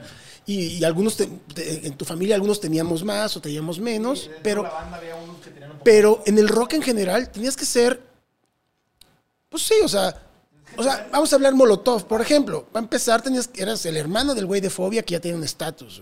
El Jay de la Cueva estaba ahí, que viene de toda la historia del rock mexicano y viene desde Microchips. El Ayala salía desde nosotros, los Gómez, siempre estuvo metido en Televisa, ¿no? O sea, es gente que está conectada, no estoy hablando de Varo. El meme, por ejemplo, de Café Tacuba, pues su papá creo que es dentro de la gente, de la música, ya tienen. O sea, conectes no teníamos. Y no estoy hablando que sea culpa de las bandas, ¿eh? No, es culpa de los músicos. O sea, güey, si, si mi hijo, bueno, no tengo ningún, ahorita nació mi hija, si mi hija después, por, pues porque es mi hija, a lo mejor tiene ciertos conocidos que la ayudan, pues no es culpa de ella. Claro. Claro, que, lo- que los aproveche. O sea, Es hay gente diferente. Que, que ni con todos los conectes Exacto. se arman una y al baño. güey. Exacto. Sí, y ese Eh, es el tema. Es como Monterrey. Monterrey. ¿Por qué, por qué las bandas de Monterrey sonan tan cabrón? Porque había mucha gente de cierto estatus social que se puede ir a tomar clases del otro lado. pues, Unos musicazos. Yo no sé el Bux dónde habrá aprendido a tocar batería. Sí, que acabó No, y con todos. los lobos. No, con los lobos. Sí. Y muchos, o sea, Chetes creo que se fue a estudiar a no sé dónde chingado. Sí, O sea, Berkeley, no, también hay ciertos. sé, no sé, por eso, también de Monterrey, hablando de eso, de, de la industria, y, y aquí es donde se resume, ¿por qué llegas? El trabajo es el que te respalda. Sí. Vino la avanzada regia. Grandes bandas, grandes músicos, mejores músicos y mejores bandas armadas que las del DF. ¿Por qué de la avanzada regia sobrevivieron después realmente a hacer bases? tan pocas. Porque pocas son las que trabajaron. Yo veía, o sea, me encantaban todas las bandas de allá y yo los quería ver tocar a todos los de Monterrey. Pero nada más venían al Bulldog o a los eventos de Telehit o de Radioactivo o de Órbita. No me- en cambio, por ejemplo, estos, estos, estos, estos tipos, siempre lo he dicho, yo en entrevistas en todos lados. Yo los vi tocando en Ecatepec alguna vez. El Gran Silencio, Inspector Inspector. y Panda son las tres bandas que venían a trabajar de a de veras de Monterrey a México. Sí. O sea, ellos no fue de que nomás vinieran a los eventos de MTV o a los eventos de Telehit o a los del Tigo, el Bulldog. Ellos, yo los vi, en el Alicia tocaron ustedes. La Alicia, Tocaron, veces. tocaban con, con Alice, eh, con Alice y todas estas bandas. Sí, sí, sí. o sea, ellos andaban en un movimiento real tocando, que después, pum, se destaparon y se fueron y, y supieron hacer promoción. Dijeron, ya me cansé de hacer promoción acá, ahora hago acá, y, y crecieron por su música. Pero eso no es, o sea, es otra cosa. Eso es un resultado del trabajo. Pero, que pero, sin, pero lo pudieron hacer porque ya tenían las bases. Y las bases las dan tocar, tocar, tocar, tocar. Hay bandas. Empezamos en el Chopo. Nosotros Claro. tocamos en el Chopo. Sí. O sea, lugares que. Digo, según yo en Ecatepec tocaron, porque yo Sí, vivo por también, allá y sí, no sé si en el centro cívico y, y- y eso es una realidad. O sea, ellas, estas bandas tienen, o sea, por ejemplo, a mí Control Machete, pues nadie le va a quitar todo el mérito que tiene. ¿Pero por qué no sobrevivió? Pues porque le faltaba un poco de bases. Era una banda que ya tenía contrato de disquera antes de tener su primer show. Cierto. Esa es la diferencia. Ya. Entonces, el show, estamos hablando que es música lo que hacemos. Que vendemos música, antes que merch, antes que todo lo que vendemos es música. Sale y toca un chingo. Es lo único. ¿Por qué? Pues sí, las, las- te pueden hacer One Hit Wonder los medios, tal vez, o estas burbujas de poder que existen. Pero, ¿qué pasa cuando la gente, la gente, la masa, se, se aburre de ti? Te olvidan y ya no tienes bases. O sea, Inspector sobrevivió mucho. Inspector le costó ocho años no venir al DF. Ocho años no pudieron tocar en el DF. ¿Por qué? Arriesgaron demasiado. Porque, me acuerdo, ahí donde, donde conocí a él, en ese sótano de este estudio donde comíamos, nosotros estamos grabando nuestro primer disco con la disquera, con BMG, y llegan los inspectores, cabrón, acabamos de firmar con Universal, a huevo, ahora sí va a ser nuestro el mundo, va a ser, nos, todo es el momento del ska en México, y vamos a siempre en domingo. Y o sea, casi, güey, aguanten. Aguanten. Filmamos al mismo tiempo, salieron juntos. De repente, amargo a Dios, grandes rolas. Porque tenían, si no tienes rolas, tampoco te pueden inventar. Sí, sí, sí. Sonó en todos lados. Ellos salieron en todos los programas de TV Azteca. Luego salieron en todos los programas de Televisa. Salieron en Big Brother. Todo eso nos lo ofrecieron a nosotros también la disquera. Nada más que nosotros con nuestro contrato podíamos decir, no. Inspector se masificó antes que Panteón. La gran ventaja que tuvo Inspector es que sí tenían una base previa de mucha chamba. Pero llegó un momento donde le pasó esto de que tocaban y los bajaban aquí en el DF agrediéndolos por vendidos, precisamente. ¿Por qué pudieron regresar ahora y otra vez estar vigentes? Porque ellos tenían un fanbase de veras de trabajo. Otra banda no hubiera sobrevivido. Cabrón inspector. Esos güeyes manejaban cada ocho días también su camioneta para tocar en la Ciudad de México. Cada ocho días los veían manejando. Y Luego digo, Panda, Inspector y El Gran Silencio son las únicas bandas que han venido a tocar. Y El Gran Silencio menos, ¿eh? No ha tocado tampoco en tantos lados. Las tres bandas manejamos la merch. Digo, Inspector hace un- dos, tres capítulos estuvo el Y padrino. ahora di- con dime que otra nosotros, banda de. Monterrey ha tenido una carrera. Después Genitalica lo intentó, pero creo que demasiado tarde. Pero es una gran banda, grandes Pero es que amigos. sí, la gente no entiende. Yo lo comparo como con una campaña política, güey. O sea, tienes que, tienes que chingarle en todas partes, no importa Y tocar, dónde, y tocar. to- y es- Puebleamos Y sobre todo no ganar. Es una embarrada de pueblo, de veras. O sea, ir a tocar los escenarios menos. Es que, güey, todo es un tema de percepción, güey. Yo me acuerdo cuando alguna vez Ricky en algún echando trago me platicó cuando fueron al Chopo, que pues estaban chavos y fue como, que, ay, cabrón, güey, salimos y vamos a ir a tocar al Chopo. Pues a tocar al Chopo, cabrón. No, y vas madurando, vas madurando. Tú no estabas al inicio de la banda, No, ¿verdad? yo no estaba. Yo entré en el 2000. Yo me acuerdo mucho, mira, voy a platicar. Sí, yo, yo soy, yo soy un romántico del rock mexicano, el rock en Qué español. chingón. Me acuerdo mucho de una entrevista de Panda, cuando estábamos nominados y cosas. ¿Te acuerdas un calendario que hicimos para MTV? Sí. Sí, sí, sí, sí, Sí, sí, sí, me sí. acuerdo. Sí, me acuerdo. ¿Tú ya habías entrado ahí? Creo que Ya, sí, ahí fue de los primeros, primeros eventos, Bueno, o sea, cosas Tuvo que porque me tantito antes de que tú entraras, Ajá. Le hicieron una entrevista en MTV, lo oí. Y me acuerdo, creo que fue el cantante diciendo, no, nosotros somos una de punk y nosotros nunca van a escuchar solos de, una- de guitarra en nuestra música. Ah. Nos cagan los solos de guitarra. Pues si no puedes tocar solos, pues no va a haber solos. Encontrando un guitarrista que sí pueda hacer solos, ah, chinga, ¿cómo no Ah, va a haber mejor- solos? mejor que se Pero- haya Todos solo. los mamalones. Y buena música. Siempre tenían la actitud correcta, pero tenían la actitud Güey, pero correcta. ¿cómo te No, acuerdas entonces de era Porque yo, mi era- vida ha sido la música y el rock mexicano, y a mí pero no me da pena memoria, decirlo. güey. Ah, Igual amo a Pearl Jam, James Addictions, Sí, me claro, maman, claro, The Cure, claro. todo. Pero yo sí le doy el valor. O sea, a mí me caga la gente que dice, pone el rock internacional acá y luego también las bandas argentinas acá y a las mexicanas. No, a mí me vale madres el país que sean. O sea, me gustas, yo te, a mí yo tengo el pedo. Fíjate, uno de los festivales que más he disfrutado de ese lado es un festival en el Foro Sol donde tocó Placebo. Tocó Cerati aburridísimo con sus computadoras. Creo que Kinky y cerró Café Tacuba y huevo, Café Tacuba tiene que tocar después que Placebo. Porque en ese momento Café Tacuba era quien No, partía. Es la banda que más bien vivo, sin, sin conocer, como es esto, sin conocer los discos. Aprendí de ellos, aprendí, me empezó a gustar su música por verlos tanto en vivo, tocar en vivo. Y es una bandota, güey. es un- No, y, y es eso, o sea, ¿por qué, ¿por qué de echar menos? Entonces yo soy muy romántico del rock y me encanta y, y el rock argentino, el brasileño, el gringo y el mexicano. Y, y me acuerdo de Panda, pues porque íbamos creciendo juntos y porque tú estás consumiendo toda la música. Claro, claro, Y porque parte de. y pues las bandas que tocábamos en el Alicia, pues había cierta comunión y, y uno sigue lo que hacía. Entonces verlos en una entrevista de MTV y todo. Y luego pues cuando salimos en ese calendario... Que los de Panteón se han- lo des- los desaparecieron todos. ¿No te acuerdas de la foto de Panteón? No, no, me- yo no me acuerdo. Era, mira, ahí te va. no va para, no la has encontrado, yo la he buscado. Sí me acuerdo. Es sí un calendario. es la que nos pintaron de blanco. Es que, mira, el ridículo, concepto, el concepto de ellos, de MTV en ese momento, es, es, es cuestión de vender. Era cuando, se hacía, cuando MTV pasaba videos todavía y hacían la entrega de premios MTV en Miami. Sí. Que Entonces, los Video Music Awards Ah, ahí en Miami. hicieron el- el- un calendario de bandas nuevas propuestas para ellos. Imagínate, estábamos nominados como mejor nuevo grupo y nosotros teníamos ocho años, dos discos. El otro, mira, estábamos nominados para mejor nuevo grupo, creo- no sé si ustedes. Probablemente, la verdad. Natalia Lafourcade, Vicentico era el nuevo grupo, Inspector y nosotros. Dices, ¿cuál nuevo? Todos un chingo. de- tal vez Natalia era la más, tal vez Sí, Natalia Natalia lo fue bien, pero no mames, de nuevo no tiene nada. No, llevamos 8 o 9 años de carrera, pero bueno, hicieron un calendario donde querían ellos hacer un pedo ochentero, o sea, hacer un homenaje a los ochentas. Entonces, no sé, a Natalia le hicieron de Cindy Lauper, a otros de, de o 70s, 80s, Naranja Mecánica, ustedes no sé de qué los quisieron. No me, acuerdo que, que hubo temática y todo. Entonces, el, no. el fotógrafo les ponía una temática a unos de los Warriors de la película. Pues como no se le ocurría nada, nos sacan una foto de una fotografía de Vogue, puras modelos guapísimas, nosotros bien barrio, bien feo. Quiero hacer una foto así pero de ustedes. Ah, pero desnudos. Y la manager, no, ¿cómo crees? Y en eso volteé ya todos quitándose la ropa. Estamos en- y luego nos pusieron, como en el Photoshop, una textura como de piel de lagartija verde, bien feo. Entonces veías a la gente que se sentaba, todos en el, en el teatro este en Miami le daban su kit de regalos, sacaban el calendario. Cuando llegaban a julio, creo que estaban, sí, nomás veías toda la gente hacer así de verde. o sea, los del La grupo. No nos pintaron de que, puta, qué mal pedo. Así como pandas, no, no, no nos pusieron No, así no, como- no, porque era como un grupo, era como, como emular algo setentero o ochentero. Unos fueron Naranja Mecánica, Catupecumachu. No sale la foto, güey. Calendario. No, es bien difícil conseguir eso. Mi mamá lo tiene y no sé dónde está. Y alguien del grupo hace poco lo encontró y lo tienen escondido. Está prohibidísimo. Yo alguna vez lo subí en el MySpace. Es más, si nos metemos, o sea, si hay forma de entrar al MySpace de Panteón, ahí debe de estar. Pero pues estamos desnudos, ¿no? O sea, todos tapando con algo. Sí.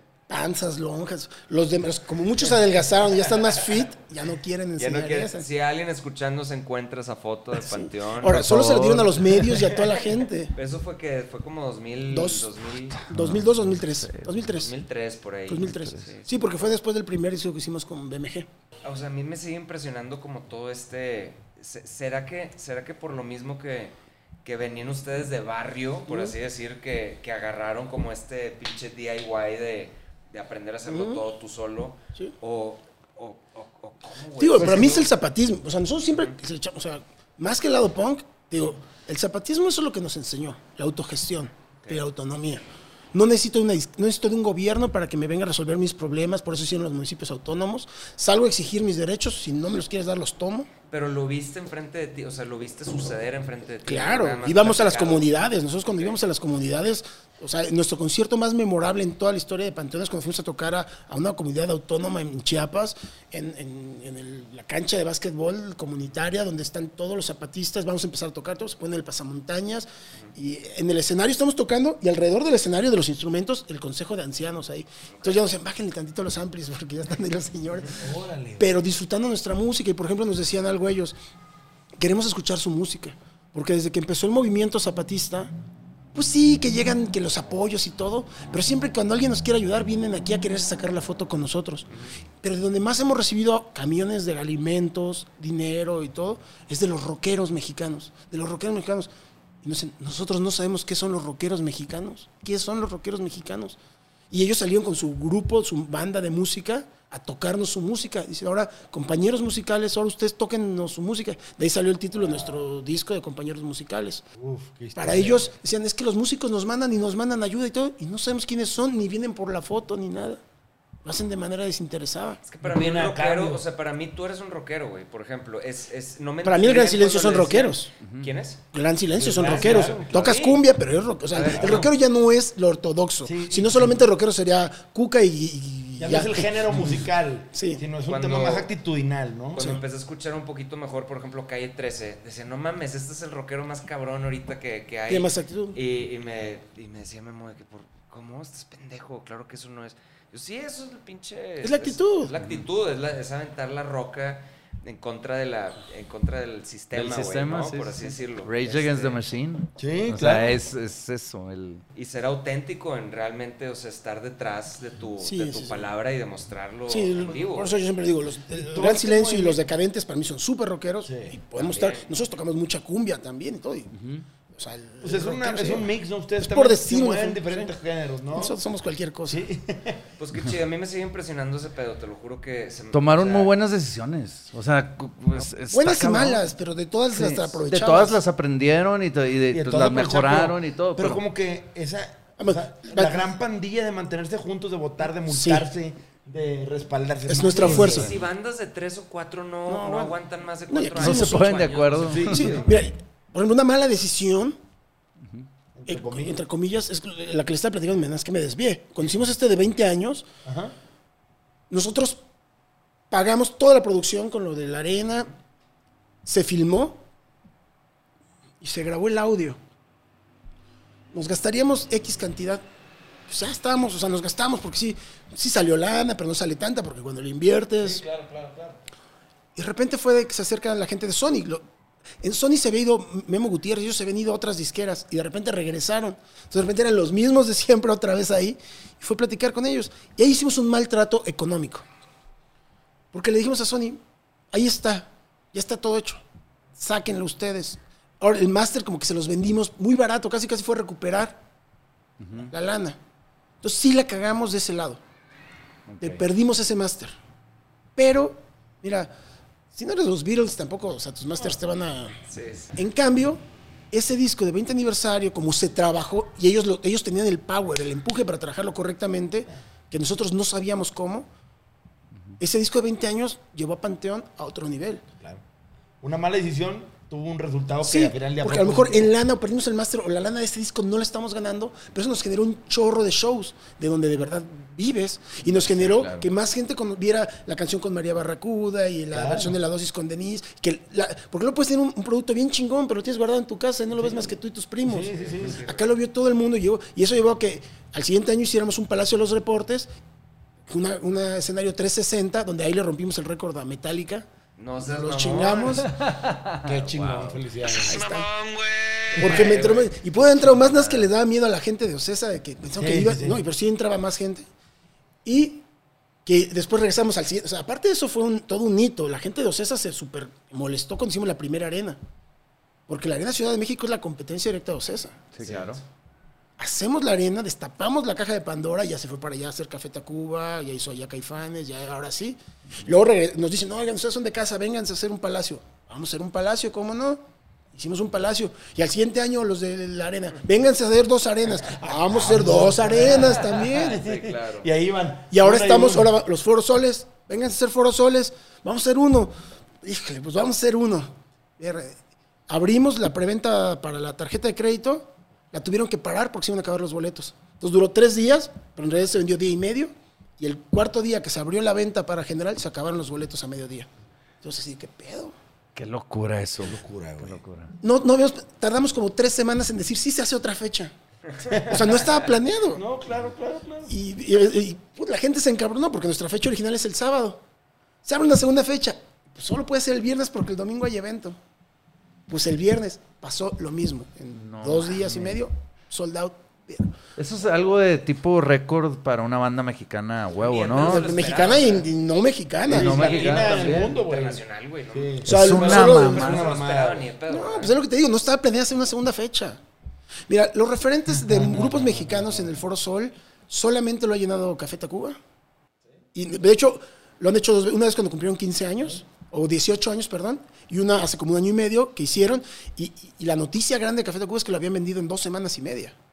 Eso es, no, no, digo, César, es que lo hicieron en dos semanas y media. ¿eh? Eso es verga.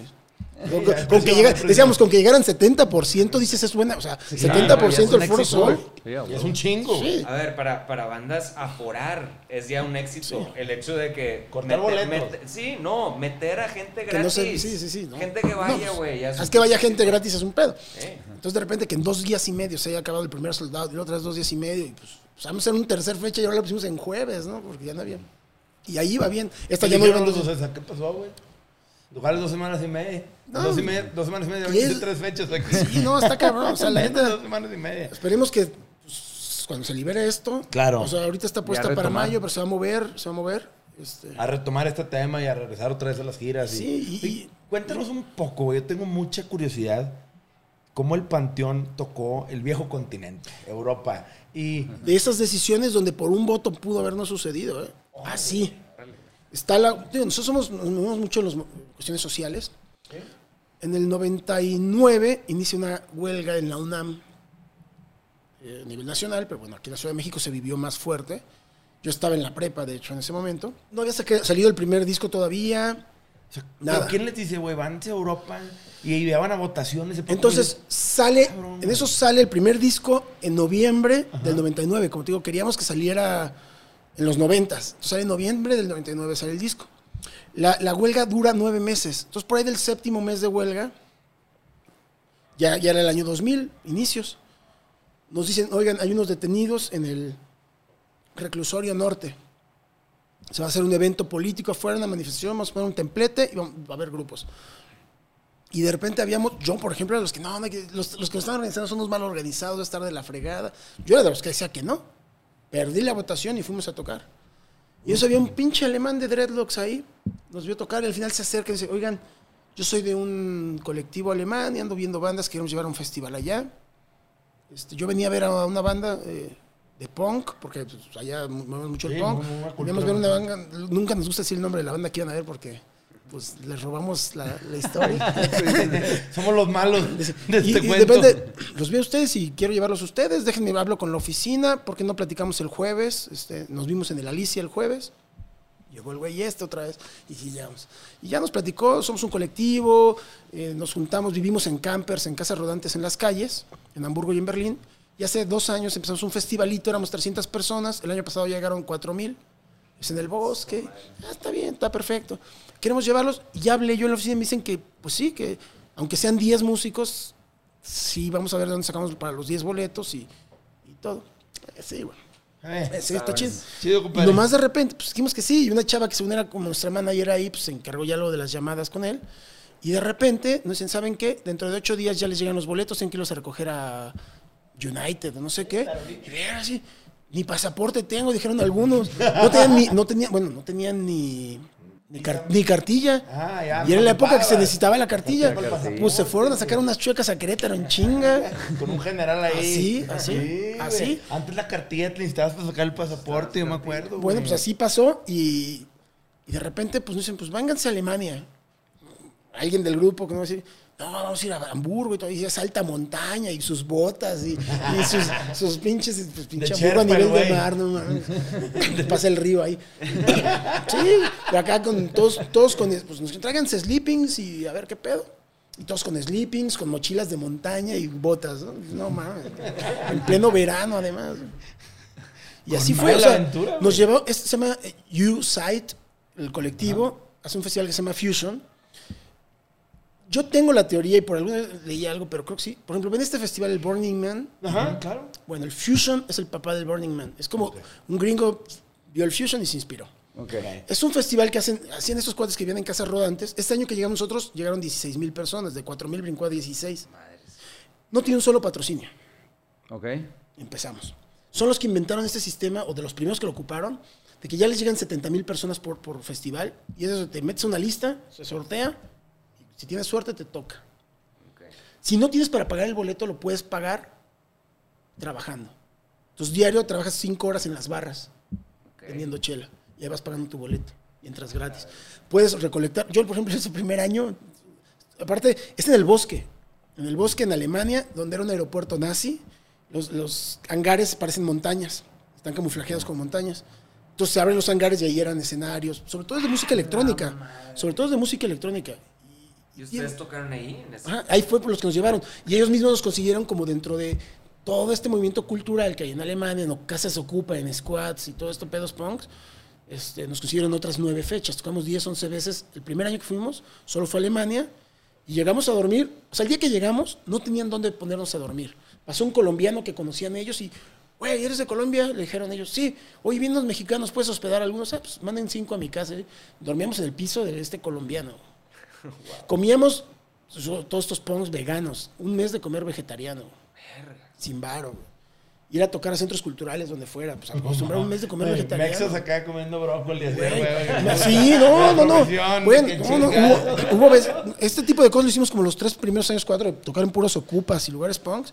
Y hubo un día donde sí valió más, nos llevaron, tenían una como bomba nuclear, le abrías la olla expresa así con como puerta de, de submarino, Sí. la sacabas y todo. Una vez nos tocaron papas hechas a perder, ahí sí se las regresamos.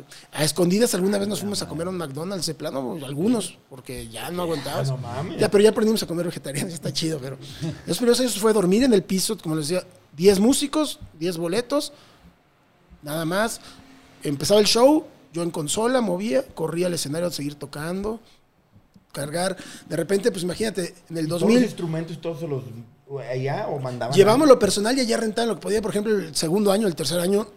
O sea, el segundo año, como que un promotor dijo, yo le apoyo, y se juntó con los de U-Site, estos no se llevarnos, ya fuimos a otros países. Pero, por ejemplo, llegamos y no había, no pudieron conseguir congas. No hay congas. No hay congas. Y el que toca las congas ahí. Le consiguieron unos bongos, un bongo y nomás tocaba de amanquito, le decíamos, y una conga, unos bongos y una conga. Y ya a los 3, 4 días ya conseguimos una- unos latinos que, por, pues no era, o sea, estamos hablando de que el primer año fue el 2000. O sea, hemos ido constantemente del 2000 hasta el año 2019, cada año, a veces dos o tres veces, pero normalmente una vez. ¿Y, y el público es latino o es No, este no. nada, nada que ver? A diferencia de Estados Unidos, allá, hasta el año del Mundial de Alemania, que fue el 2006 o 2010. Seis, ¿no? No me acuerdo. Seis. ¿ah? Hasta ese año iba puro alemán. A partir del 2006 como que se llenó un poquito. También yo creo que crecimos más en México y también ya por eso ya nos van a ver más latinos allá. Y si iban latinos eran colombianos o de otros países que viven allá, muchos en Alemania. Pero en realidad el 80-90% del público es alemán, suizo, austriaco, checo. Este, Oye, pero, por ejemplo, ¿cómo los presentaban? Panteón, Rock. no, por ahí acá- no, no, no, pues Panteón Rococo. Sí. No, por ejemplo, el segundo año Es que Mira, un el- chorro de primer, eh, ahorita voy a llegar a lo del merch. por ahí lo- el primer año fueron 10 fechas, solamente ahí, pues nos fue muy chido, tocamos el festival. El siguiente año, los del festival dicen, nos encantó lo que hicieron, queremos que vuelvan a venir este el siguiente año, pero les vamos a pagar chido, para que de ahí paguen más vuelos.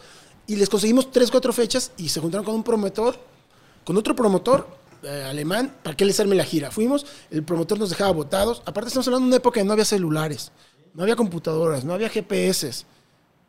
El que manejaba era un güey de Bélgica, que no hablaba alemán, no hablaba inglés, nos entendíamos como se podía y el güey tenía que hablar con el manager alemán como podía. Nos daban unos blogs así de, de dónde había que ir a tocar a ciudades. Tercer año, este güey nos dejó votados, pero otro belga se juntó con este, llevaron en dos camioncitos y carros que nosotros manejábamos diario. El merch llegamos y decía, nos mandó a hacer playeras, vamos a vender playeras, decía el belga loco. Decía Pan- Panteón, Rococó. El acento le puso Panteón, Rococó. No mames, están mal las playeras, el acento. Las manda a hacer y a los tres días llegan otras playeras. Yo le decía, Panteón, Rococo. La volví a cagar, güey. La acabo de encontrar esa playera. Y vender las playeras y tú es- tocas, bueno, vendes playeras, subes, tocas y bajas al puesto de merch diario. Nos turnábamos dos güeyes por día a vender. Como debe de ser, ¿verdad? Ya después era pelearte por, para irte al merch, porque ahí es donde conectabas chido. Ah, ya bien. Bajabas corriendo los grandes ¿Qué pasó? Te regalo un disco. que andan por ahí. Esta, la medium te queda a ti, esta a ti te queda el small. Ah, claro. No, sí, sí, sí, era la onda. Sí, sí. Yo empecé a vender el tercer año, pues, como siempre andábamos sin lana ni nada, me fui al mercado, compré bolsas, porque un día antes vi que en una, bol- en una tienda de allá vendían El segundo año todavía eran marcos. Entonces vi que vendían bolsas de mandado de estas a 50 marcos, que eran como 250 pesos, no sé, por ahí. Puta, me fui a comprar como 20 bolsas de mandado con la figura de Frida Kahlo y de la Virgen de Guadalupe, son 25 pesos, y máscaras de luchadores. Yo había sido mi sección de merchandise. Puta, me saqué un barot bien enojado los del grupo porque me estaba hinchando de lana. Les bajaba todo. O sea, vendí. Yo las compraba las máscaras en 20 pesos y allá las estaba dando como en 20 euros. O 15 euros, fue el primer de los euros. Mexican. Güey, no, llegaba, llegaba un alemán y dice, ah, yo voy a México y eso vale 5 euros allá. Perfecto, güey, vete a México y cómprate una. De Sáquese, cabrón. Sáquese. si no te gusta, paga el vuelo. ahí sacaba mi dinero para irme a comprar comida. Porque no había, comías lo que hubiera y dormías donde se pudiera.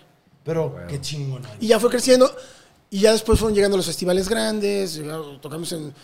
Sea, solo nos faltó en Alemania el Festival Grande del Rock and Ring, pero ese los MTV. Y es demasiado grande y tampoco nos ha interesado ir porque te pagan muy poco y pasas muy desapercibido, entonces nunca se ha ajustado, ¿no? Pero, por ejemplo, aparte de Alemania, fueron a Suiza.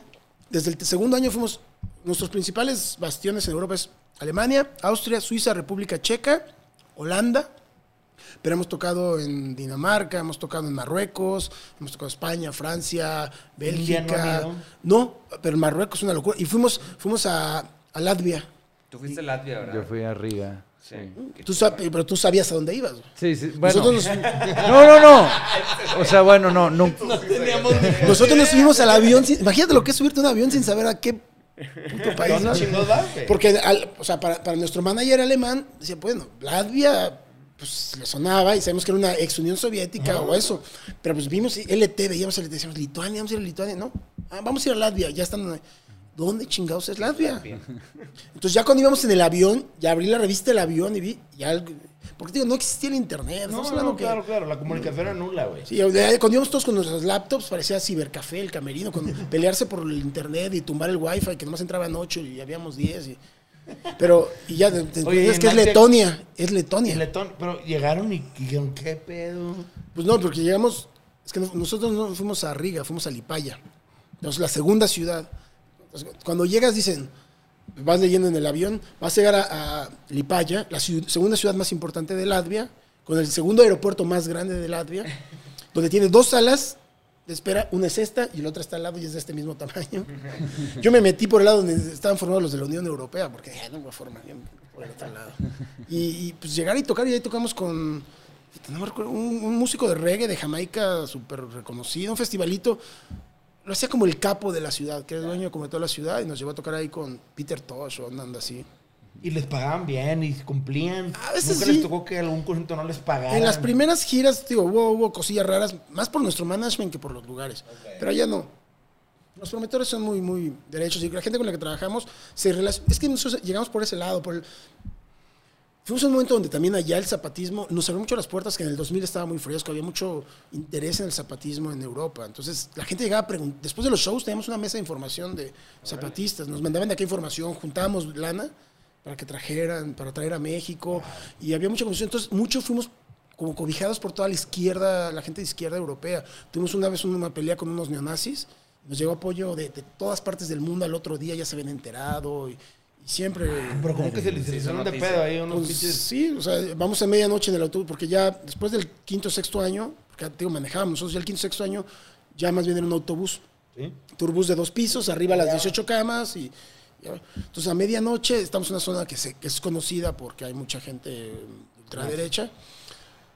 Nos estacionamos una parada de esas que hacen las gasolinerías para que hagan del baño, no sé. Yo estaba bien jetón, nomás de repente me despiertan. El cantante y el ingeniero chilenos, el chileno, el ingeniero y el cantante, se bajan en chanclas y todos se meten al baño. Ya el McDonald's sí estaba abierto, pero estaba vacío, pues eran una de la mañana, dos, en medio de la carretera. Entran al baño y en el baño había seis neonazis. Y ellos no dieron cuenta, porque están meando, quieren salir y no los quieren dejar salir. No los quieren dejar salir. Entonces, nuestro manager con el otro alemán que, que hacía de merch y otras cosas, iban al baño y de repente los vieron desde afuera y dijeron, no, ¿sabes qué? No es buena idea hacer del baño aquí, vamos a otro lado. Y nos dicen, pero es que ya está allá adentro Luis y, y el chileno. Puta. Y eso quieren ver y no los dejan salir y están con las escobas ahí empujándolos y gritándoles. Bajamos algunos del camión, ya vamos corriendo hasta la gasolinería. Y llegamos y pues, yo entré, Pateando puertas. pues sí, o sea, me puse los tres, llegué corriendo y, a ver, quítense, a ver, puto, los sacamos y nos empiezan a seguir. Llegamos dos o tres nada más a sacarlos. ¿no? Cuando los sacamos, cerramos la puerta y ya nos vamos. Y ellos nos estaban gritando, "Ah, ah, ah", madre y media. Entonces ya de repente ya éramos como unos ocho de nosotros y también empezaron a gritar. Yo no me acuerdo que un cuate, un mexicano que se iba filmando como para un documental, ¿saben qué, cabrones? Somos extranjeros, estamos en otro país, no, no, vámonos, ya nos vamos. Y en eso nos ven con puras playeras así de San Pauli, gorras de San Pauli, sudaderas de Panteón con estrella roja. Y pues esto es lo más antinazi y antifascista que hay en Alemania, ¿no? Entonces de repente nos gritaban más y a los que veían con sudadera les iban y les gritaban. Y pues el, trompetista mide como uno pues, 50 y le iban a gritar al guitarrista que también no es muy alto y les gritaban así en la cara y los empujaban. Y nosotros pues les gritábamos y luego alguien del grupo les contestaba y eso los prendía más. Entonces nos fueron siguiendo como 20 metros, o no, como 50 metros hasta el autobús. Y ya los teníamos ahí, pero nosotros ya éramos, o sea, ellos eran seis, nosotros ya éramos unos 12. Muchos ni se despertaron. Y algunos de los que están ahí, por ejemplo, el cantante, pues andaba en su pedo, el chileno se metió acá como en una onda bien rara y se fue así, se privó. Y en eso veo que traen botellas unos de ellos. Y le digo a Luis, puta, traen botellas, cuidado. Y él me escuchó, pasa botellas. Y nos empieza a dar botellas. güey. Y en eso nos empiezan a empujar, ahora sí ya a empujar. Y con el percusionista también que traíamos, ya no está él, era bien de barrio. Lo empujan y pues él también lo empuja, pero era Hulk, güey. Era un güey de dos metros, todo acá con cicatrices, mamadísimo. Y se trenzan. Cuando se trenzan, caen en un arbusto. Y veo que queda arriba el, el pinche nazi, arriba de él, por el arbusto. Yo lo primero que hice, traía una botella en la mano. Capó. Pero no sabes, tu primer botella en la vida que le vas a romper en la casa, no sabes si le va a hacer ¡ting! o le vas a dar muy fuerte y lo matas. A la primera, ¡paz! ya. Ya empezó. Cuando, cuando se trenzan, uno de ellos avienta una botella y le da a uno de nuestro staff aquí en la boca al estómago y lo desmaya. Madres. Empieza a vomitar y se empieza a convulsionar. Lo metimos ya, pues empezó la madriza. Le hablamos nosotros a la policía. Desde que empezó todo, nosotros hablamos a la policía. Ya nos fuimos de ahí, ya nos alcanzó la policía, las ambulancias, ya ellos ya los traían arriba. Y nosotros dijimos, nosotros llamamos que nos llevan detenidos a nosotros y los policías bien racistas que nos hacían estos güeyes. Pero después como había muchas pruebas de que nosotros no habíamos iniciado la agresión y ellos ya tenían antecedentes de brutalidad. Es más, esa misma noche habían, creo que, picado a un güey extranjero también. Venían de una pelea. Pues ellos quisieron levantar los cargos, nos, eh, retirar cargos. Nosotros los levantamos, ganamos. El, el per- el- nuestro staff que, le- que lo desmayaron y convulsionaron, le, hasta le pagó una lana al gobierno. Y, pero mucho apoyo. O sea, la verdad, tío, nosotros, toda esta cuestión de izquierda. historia, güey. No, no, No, no, y es que abusan. Ellos, si no hubiéramos sido nosotros, hubieran madreado gente, e ilegales normalmente, que no hubieran levantado cargos. No, claro. No, y ustedes están tureando legal, güey, al Sí, final del día. Y, y, pues, como artistas, que también tienen una voz, güey. No, sí. Está chingón, digo. No, aparte, cuando estábamos en la comisaría, yo ya no lo vi porque me quedé jetón, porque según nos iban a interrogar y todo. Dije, me duermo me avisan, güey. Estaba muy nervioso. Aparte, qué chingo. O sea, es Sus una chinga. Es sí. una chinga esas giras Sí. y para que te anden pasando. Sus amigos, mamadas. no, teníamos que llegar a Dinamarca ese día. Y sí llegamos. Sus amigos veían a nuestros trompetistas y a los del staff así como de metro cincuenta, morenitos, chiquititos, y dicen que les hacían burla, como, esos güeyes los madrearon, así. De neta, esos güeyes los madrearon. Con madre, Ah, que es el Mexican Warrior que traemos güey. dentro. Y aún así llegaron a Dinamarca a tocar. Llegamos a Dinamarca a un festival y tocamos todo. Y tu staff no le pasó nada al güey que No, no, no. sí, pues, Le sacaron del aire. el güey. O sea, aparte le hicieron a nuestro chofer, le hicieron este, pruebas de drogas y todo, cabrón.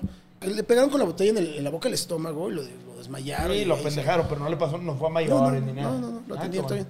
Y pues sí, en esos festivales hemos tocado, por ejemplo, estamos en Holanda y tocar a la misma hora, a las 5 de la tarde, en un, en un escenario Pixies, en otro Marilyn Manson y en otro tú.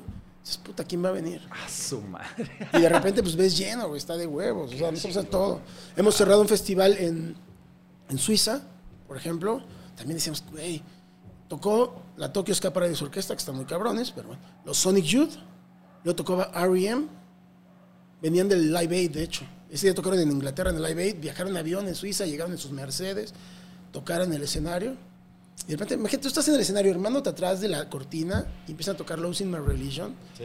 Te asomas y dices, "Verga, ¿qué hago aquí? Puta, espérame tantito, acá me asomo, cabrón.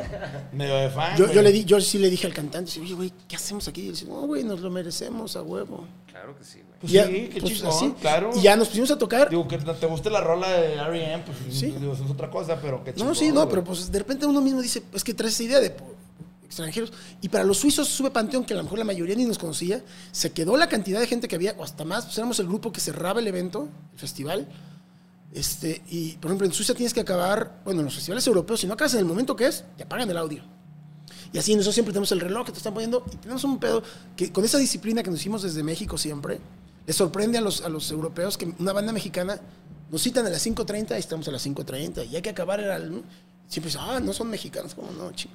Sí, Eh, claro, claro. poniendo el nombre de México en alto. Y acabamos y acaba el pinche can- porque aparte la rola la vamos estirando el bataco ya se sabe cómo va a ir siguiendo y pum, el último golpe de la batería cierra acaba la, la rola de la carencia la gente vuelta loca nos bajamos del escenario y la gente en Suiza pidiendo otra otra otra otra y los, los promotores no sabían qué hacer porque la gente empezó a aventar botellas al escenario y dicen qué pasa güey Porque se bajan estos güeyes. no no no sí o sea dice, es que nunca pasa o sea pues, suizos aventando botellas al escenario El primer mundo, cabrón. se volvió, estaban muy es, así. Y nos pasó lo mismo en Dinamarca, en Roskilde. Che festivalote, estaba tocando. Ese día cerró Red Hot. Nosotros tocamos una carpa más pequeña.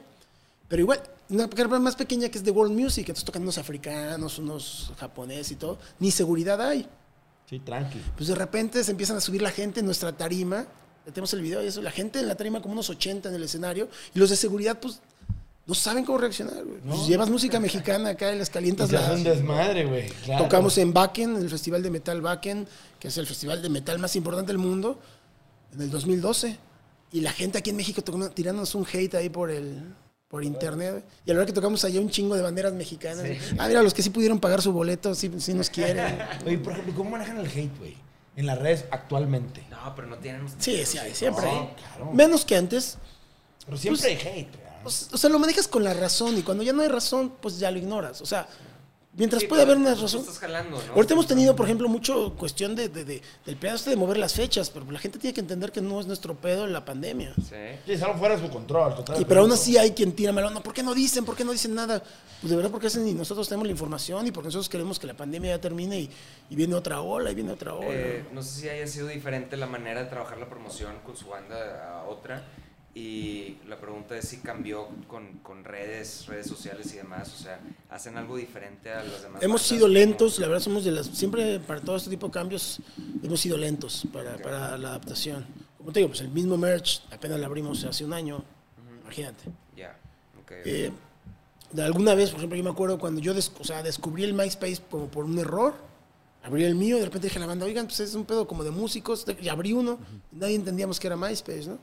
Y ya, pues así nos fuimos y luego abrimos el Facebook, pero nunca le damos la importancia, ¿no? ok.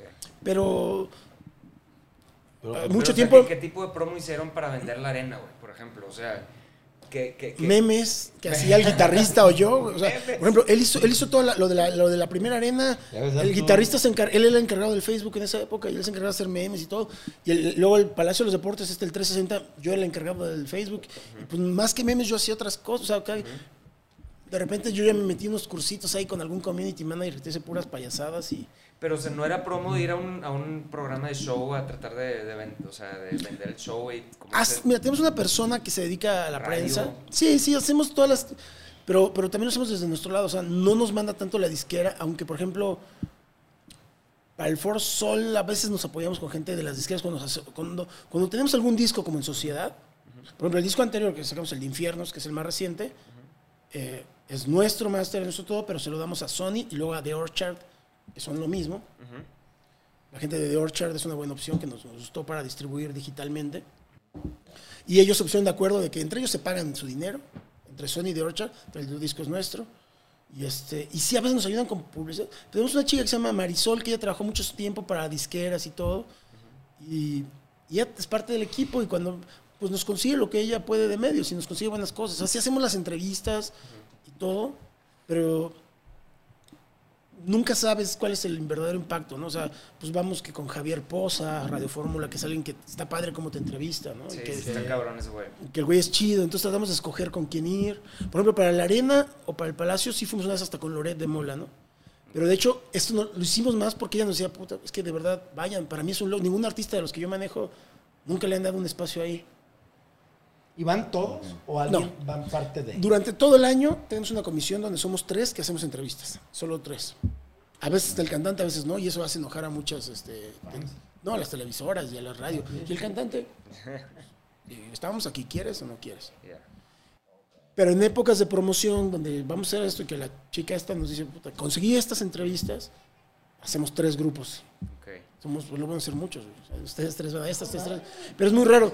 Si en alguna cosa nos piden, por ejemplo, a donde vamos siempre todos, porque aparte hacemos musical y nos gusta ir, es a Canal 11 con está Pacheco, de aquí nos tocó vivir.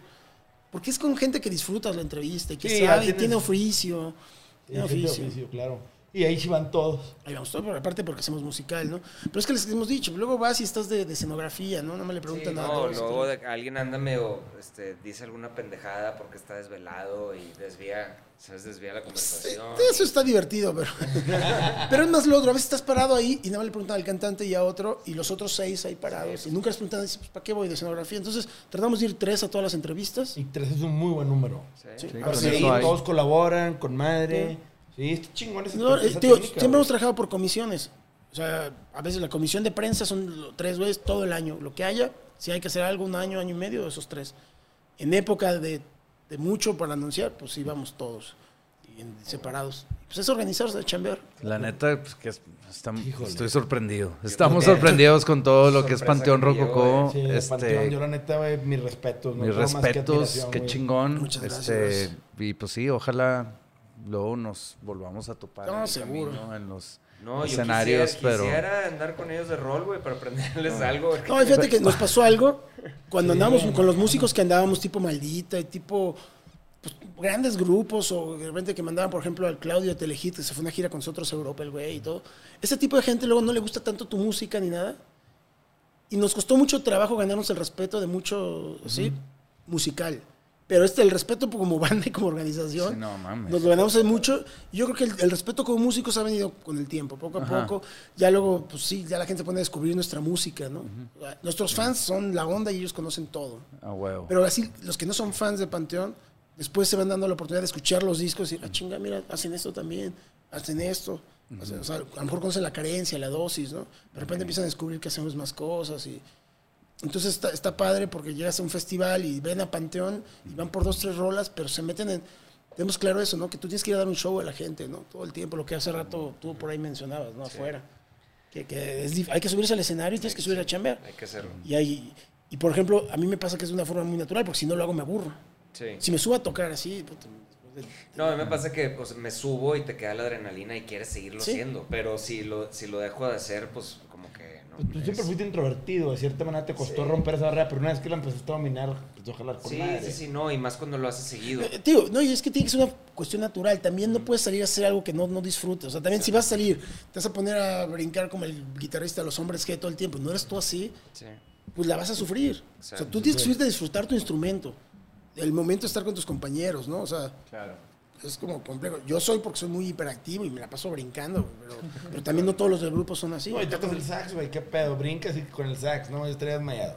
No, pues tuve que trabajarle, es un Sí. pedo físico. Sí, No, claro, mira, hubo dos giras en especial que físicamente nos costaron mucho en, en Europa, porque una todavía fue manejando carros, entonces todavía después de los shows, y nos manejamos ahí el guitarrista y yo, y un alemán manejaba otro. Entonces él y yo nos sentamos toda la gira manejando, pero fueron en 60 días, 54 shows, todos en una ciudad diferente. Eso, Dos- no, no hablamos de eso, que me había dicho este, un staff, creo que Fer Pérez trabajó con, Fer. ustedes, ¿no? Ah, Fer Pérez sí, sí. eh, fue, fue técnico de guitarra mío y me dijo, no, no sabes, o sea, qué chingón, se siente chingón estar en Europa, pero es una putiza, No, sí, me es una parece. putiza. bro. No, sí, imagínate 54 shows, o sea, estamos hablando que son en 8 semanas, 7 semanas descansaste 6 días. Y a veces hemos hecho una gira y otras veces lo hemos hecho también. Fuimos 21 días de gira nada más. No hubo día libre. 21 días seguidos, sin día libre. Son unas madrizas. o sea, te salen, te salen dolores del cuerpo que... Descansas dices, en la "Por- parte donde no tocas. eh". Güey, o sea, hay, día- hay días que, que- Yo un- una vez una gira que un día un show que no pude tocar más que sentado porque la rodilla no me respondía. Y al otro día se arregló. No sé. Sí, el cuerpo reacciona de una manera particular, güey, pero sí, güey. Yo, mis respetos, digo, ahora hace algunos capítulos nos tocó tener al padrino inspector, que también nos platicó un poco de la historia del inspector, también un tema bien interesante. Pero también yo le preguntaba, y el sax, y aparte el güey echa un bailongo acá, y luego tira el coro, y luego traes el sax, y yo le decía, güey, pues es un instrumento que te exige una De, coordinación. de viento ustedes están Güey, no eh. Sí, sí, no, yo nuestro cantante, por ejemplo, Shenka, es un güey que a mí me sorprende, porque el güey nunca fue de deportes. O sea, hasta era medio llenito en algunos momentos, ha adelgazado. Pero el güey nunca ha sido que se prepare y todo. Y yo no entiendo cómo aguanta los shows, porque el güey es, es un pedo de eso que tiene cierta gente especial. Aparte, o sea, cómo maneja el público y eso, dices, ah, este chido, güey, tiene un talento como frontman, es un gran frontman. Pero hay algo que yo se lo admiro mucho desde acá atrás, porque diario lo veo, güey. Hay veces que en las giras, sí nos, ya sí, cuando llevamos dos, tres semanas de gira, a veces nos dice, ¿saben qué, güey? Yo me aviento la primera parte del show eh, al 100, luego le bajo tantito y van ustedes, cabrones. Nos echamos la mano. Pero aún, pero aún cuando dice eso, tú lo ves y todo el show está brinqui, brinqui. Dices, es un güey que en su vida había hecho ejercicio, que no, no se ha preparado, nada. Ya se le jodió el tendón, no tuvo que hacer operación del tendón, la rodilla las trae puteadas, pero ahí brinca y, y pues, un show de Panteón es intenso, ¿no? Es intenso. Entonces, y luego, antes, cuando eran los shows en lugares como, o sea, llegamos a tocar en Alemania en lugares de este tamaño casi, imagínate el calor, y luego ya te exigen tocar dos horas y media, mínimo. Diario estos shows, 54 shows eran de dos horas y media. Físicamente es... Un reto. Es un reto. Y, o sea, lo bueno es que es por tierra, ¿no? Porque cuando le metes aviones ya te parte el queso. sí, es En el gabacho son- sufre uno cuando son las giras con aviones. Sí, te De- deshidratas. y Desde que podemos te tener hinchas. autobús, turbús, porque ya tú te vas, eh, bajas de tocar, te das un bañito y te acuestas a la hora que quieres. Te quieres desvelar, te desvelas, te subes al camión, te duermes hasta las 3, 4 de la tarde igual, ya. Te Sí, sí, sí, sí, sí, manejas mucho más fácil el descanso. Sí. Y un aeropuerto es sentado en una silla dos horas antes de abordar y la chingada y... Las giras del gabacho es eso, es, a veces son 5 o 6 días seguidos, que aparte del show, tú llegas al hotel a las 2, 3 de la mañana y te dicen a las 5 en el lobby, porque el siguiente vuelo sale a las 8 de la mañana. Entonces a las 5 en el lobby, entonces duermes 2, 3 horas. Si agarras buen sueño, 2, 3 Alguna horas. me- o sea, fue mi primer ataque de pánico por ese tipo de, de, de- de- de shows. ¿No, ¿No les ha pasado eso a ustedes así donde de repente alguien sufre un pinche... Alguien se vuelve loco, güey? o- Eh, por ejemplo, una vez le empezó a dar un dolor al cantante, así en la penúltima rola. Lo más que siempre le toca en las penúltimas rolas. Pero, por ejemplo, Se fue a vomitar, vomitando. Sí, él, o sea, le tocó irse a vomitar así. Entre, ya le íbamos a cortar y sí regresó, pero ya no podía y se sentaba así. Una vez en la última rola en la carencia y igual, una botella igual en la boca del estómago y ahí vomitando en el escenario casi tirado y pues nosotros tocando. ¿Qué le seguimos? Sígale, sigue. No, pues no te queda de Pues otra. eso sirve para que la, la gente nueva que quiere tocar y dedicarse a la música... A mí me queda, trabajo, me queda una frase que alguna vez me dijo mi abuelo, que me dijo, la única vez que el éxito viene antes que el trabajo es el diccionario. Mm. Y ustedes son base de ese pedo. Cómo se han roto la madre es un tema ejemplar, güey. Pero no lo sientes así, fíjate. No, pero ¿Ah? qué chingón, porque es una historia que la neta... me Cuando hace- lo platicas suena más pesado de cómo fue. Pues sí, pero- pero, sí. Tú, tú estando adentro no lo sientes tan fuerte. sí, es como pero cuando, no platicas lo de tus, cuando platicas tus pedas, ¿no? Sí, o sea, claro. platicas tus pedas y dices, no mames, ¿cómo aguantas tantas pedas? Dices, pues, no, además es así. Y así le, porque pues éramos unos, unos chavos que no sabemos otra cosa. ¿Sabes lo que La verdad hacemos? es que, wow, gran historia y te agradecemos el tiempo. Sé No, que realmente te desviaste tu día por estar No, con nosotros y lo agradecemos. Fue una gran historia y la verdad es que Panteón Rococó entra al salón del respeto, al menos a mí, personal, porque la verdad es que pocos artistas y músicos han tenido esa trayectoria como ustedes y, Muchas gracias, gracias. y, y tienen ese talento. Y nos vemos en el, en el el Foro Sol. Nos Siguiente vemos, toquín seguro. va a estar ahí. Sí, vamos a estar ahí a huevo. ver. Sí, no, tienen que estar. No, va a estar, va a estar. No, o sea, va a ser más emotivo para nosotros. No, porque, sí, por todo lo que o pasó. sea, en realidad nunca le hemos perdido la emoción a tocar. Nos sigue gustando, pero ¿qué va a pasar cuando vuelves a subirte al escenario después de este año y medio, de no sé cuánto, de, de parar? O sea, Pero- yo creo que nos va, nos- o sea, para la gente es especial, pero para uno como músico yo, yo no tengo idea. Pero va a Un tema muy o sea, emotivo. tiene que suceder. Va a suceder y la van a romper Sí, la van a siempre. romper, y ahí estaremos nosotros echándoles muchas porras. Perfecto. Este, a Mantenernos sanos para llegar todos, Claro, ¿no? que- A seguirnos cuidando. está. Muchas gracias, No, pues Misael. gracias a ustedes. Esto fue con Misael de Panteón Rococó. Hasta la próxima, amigos.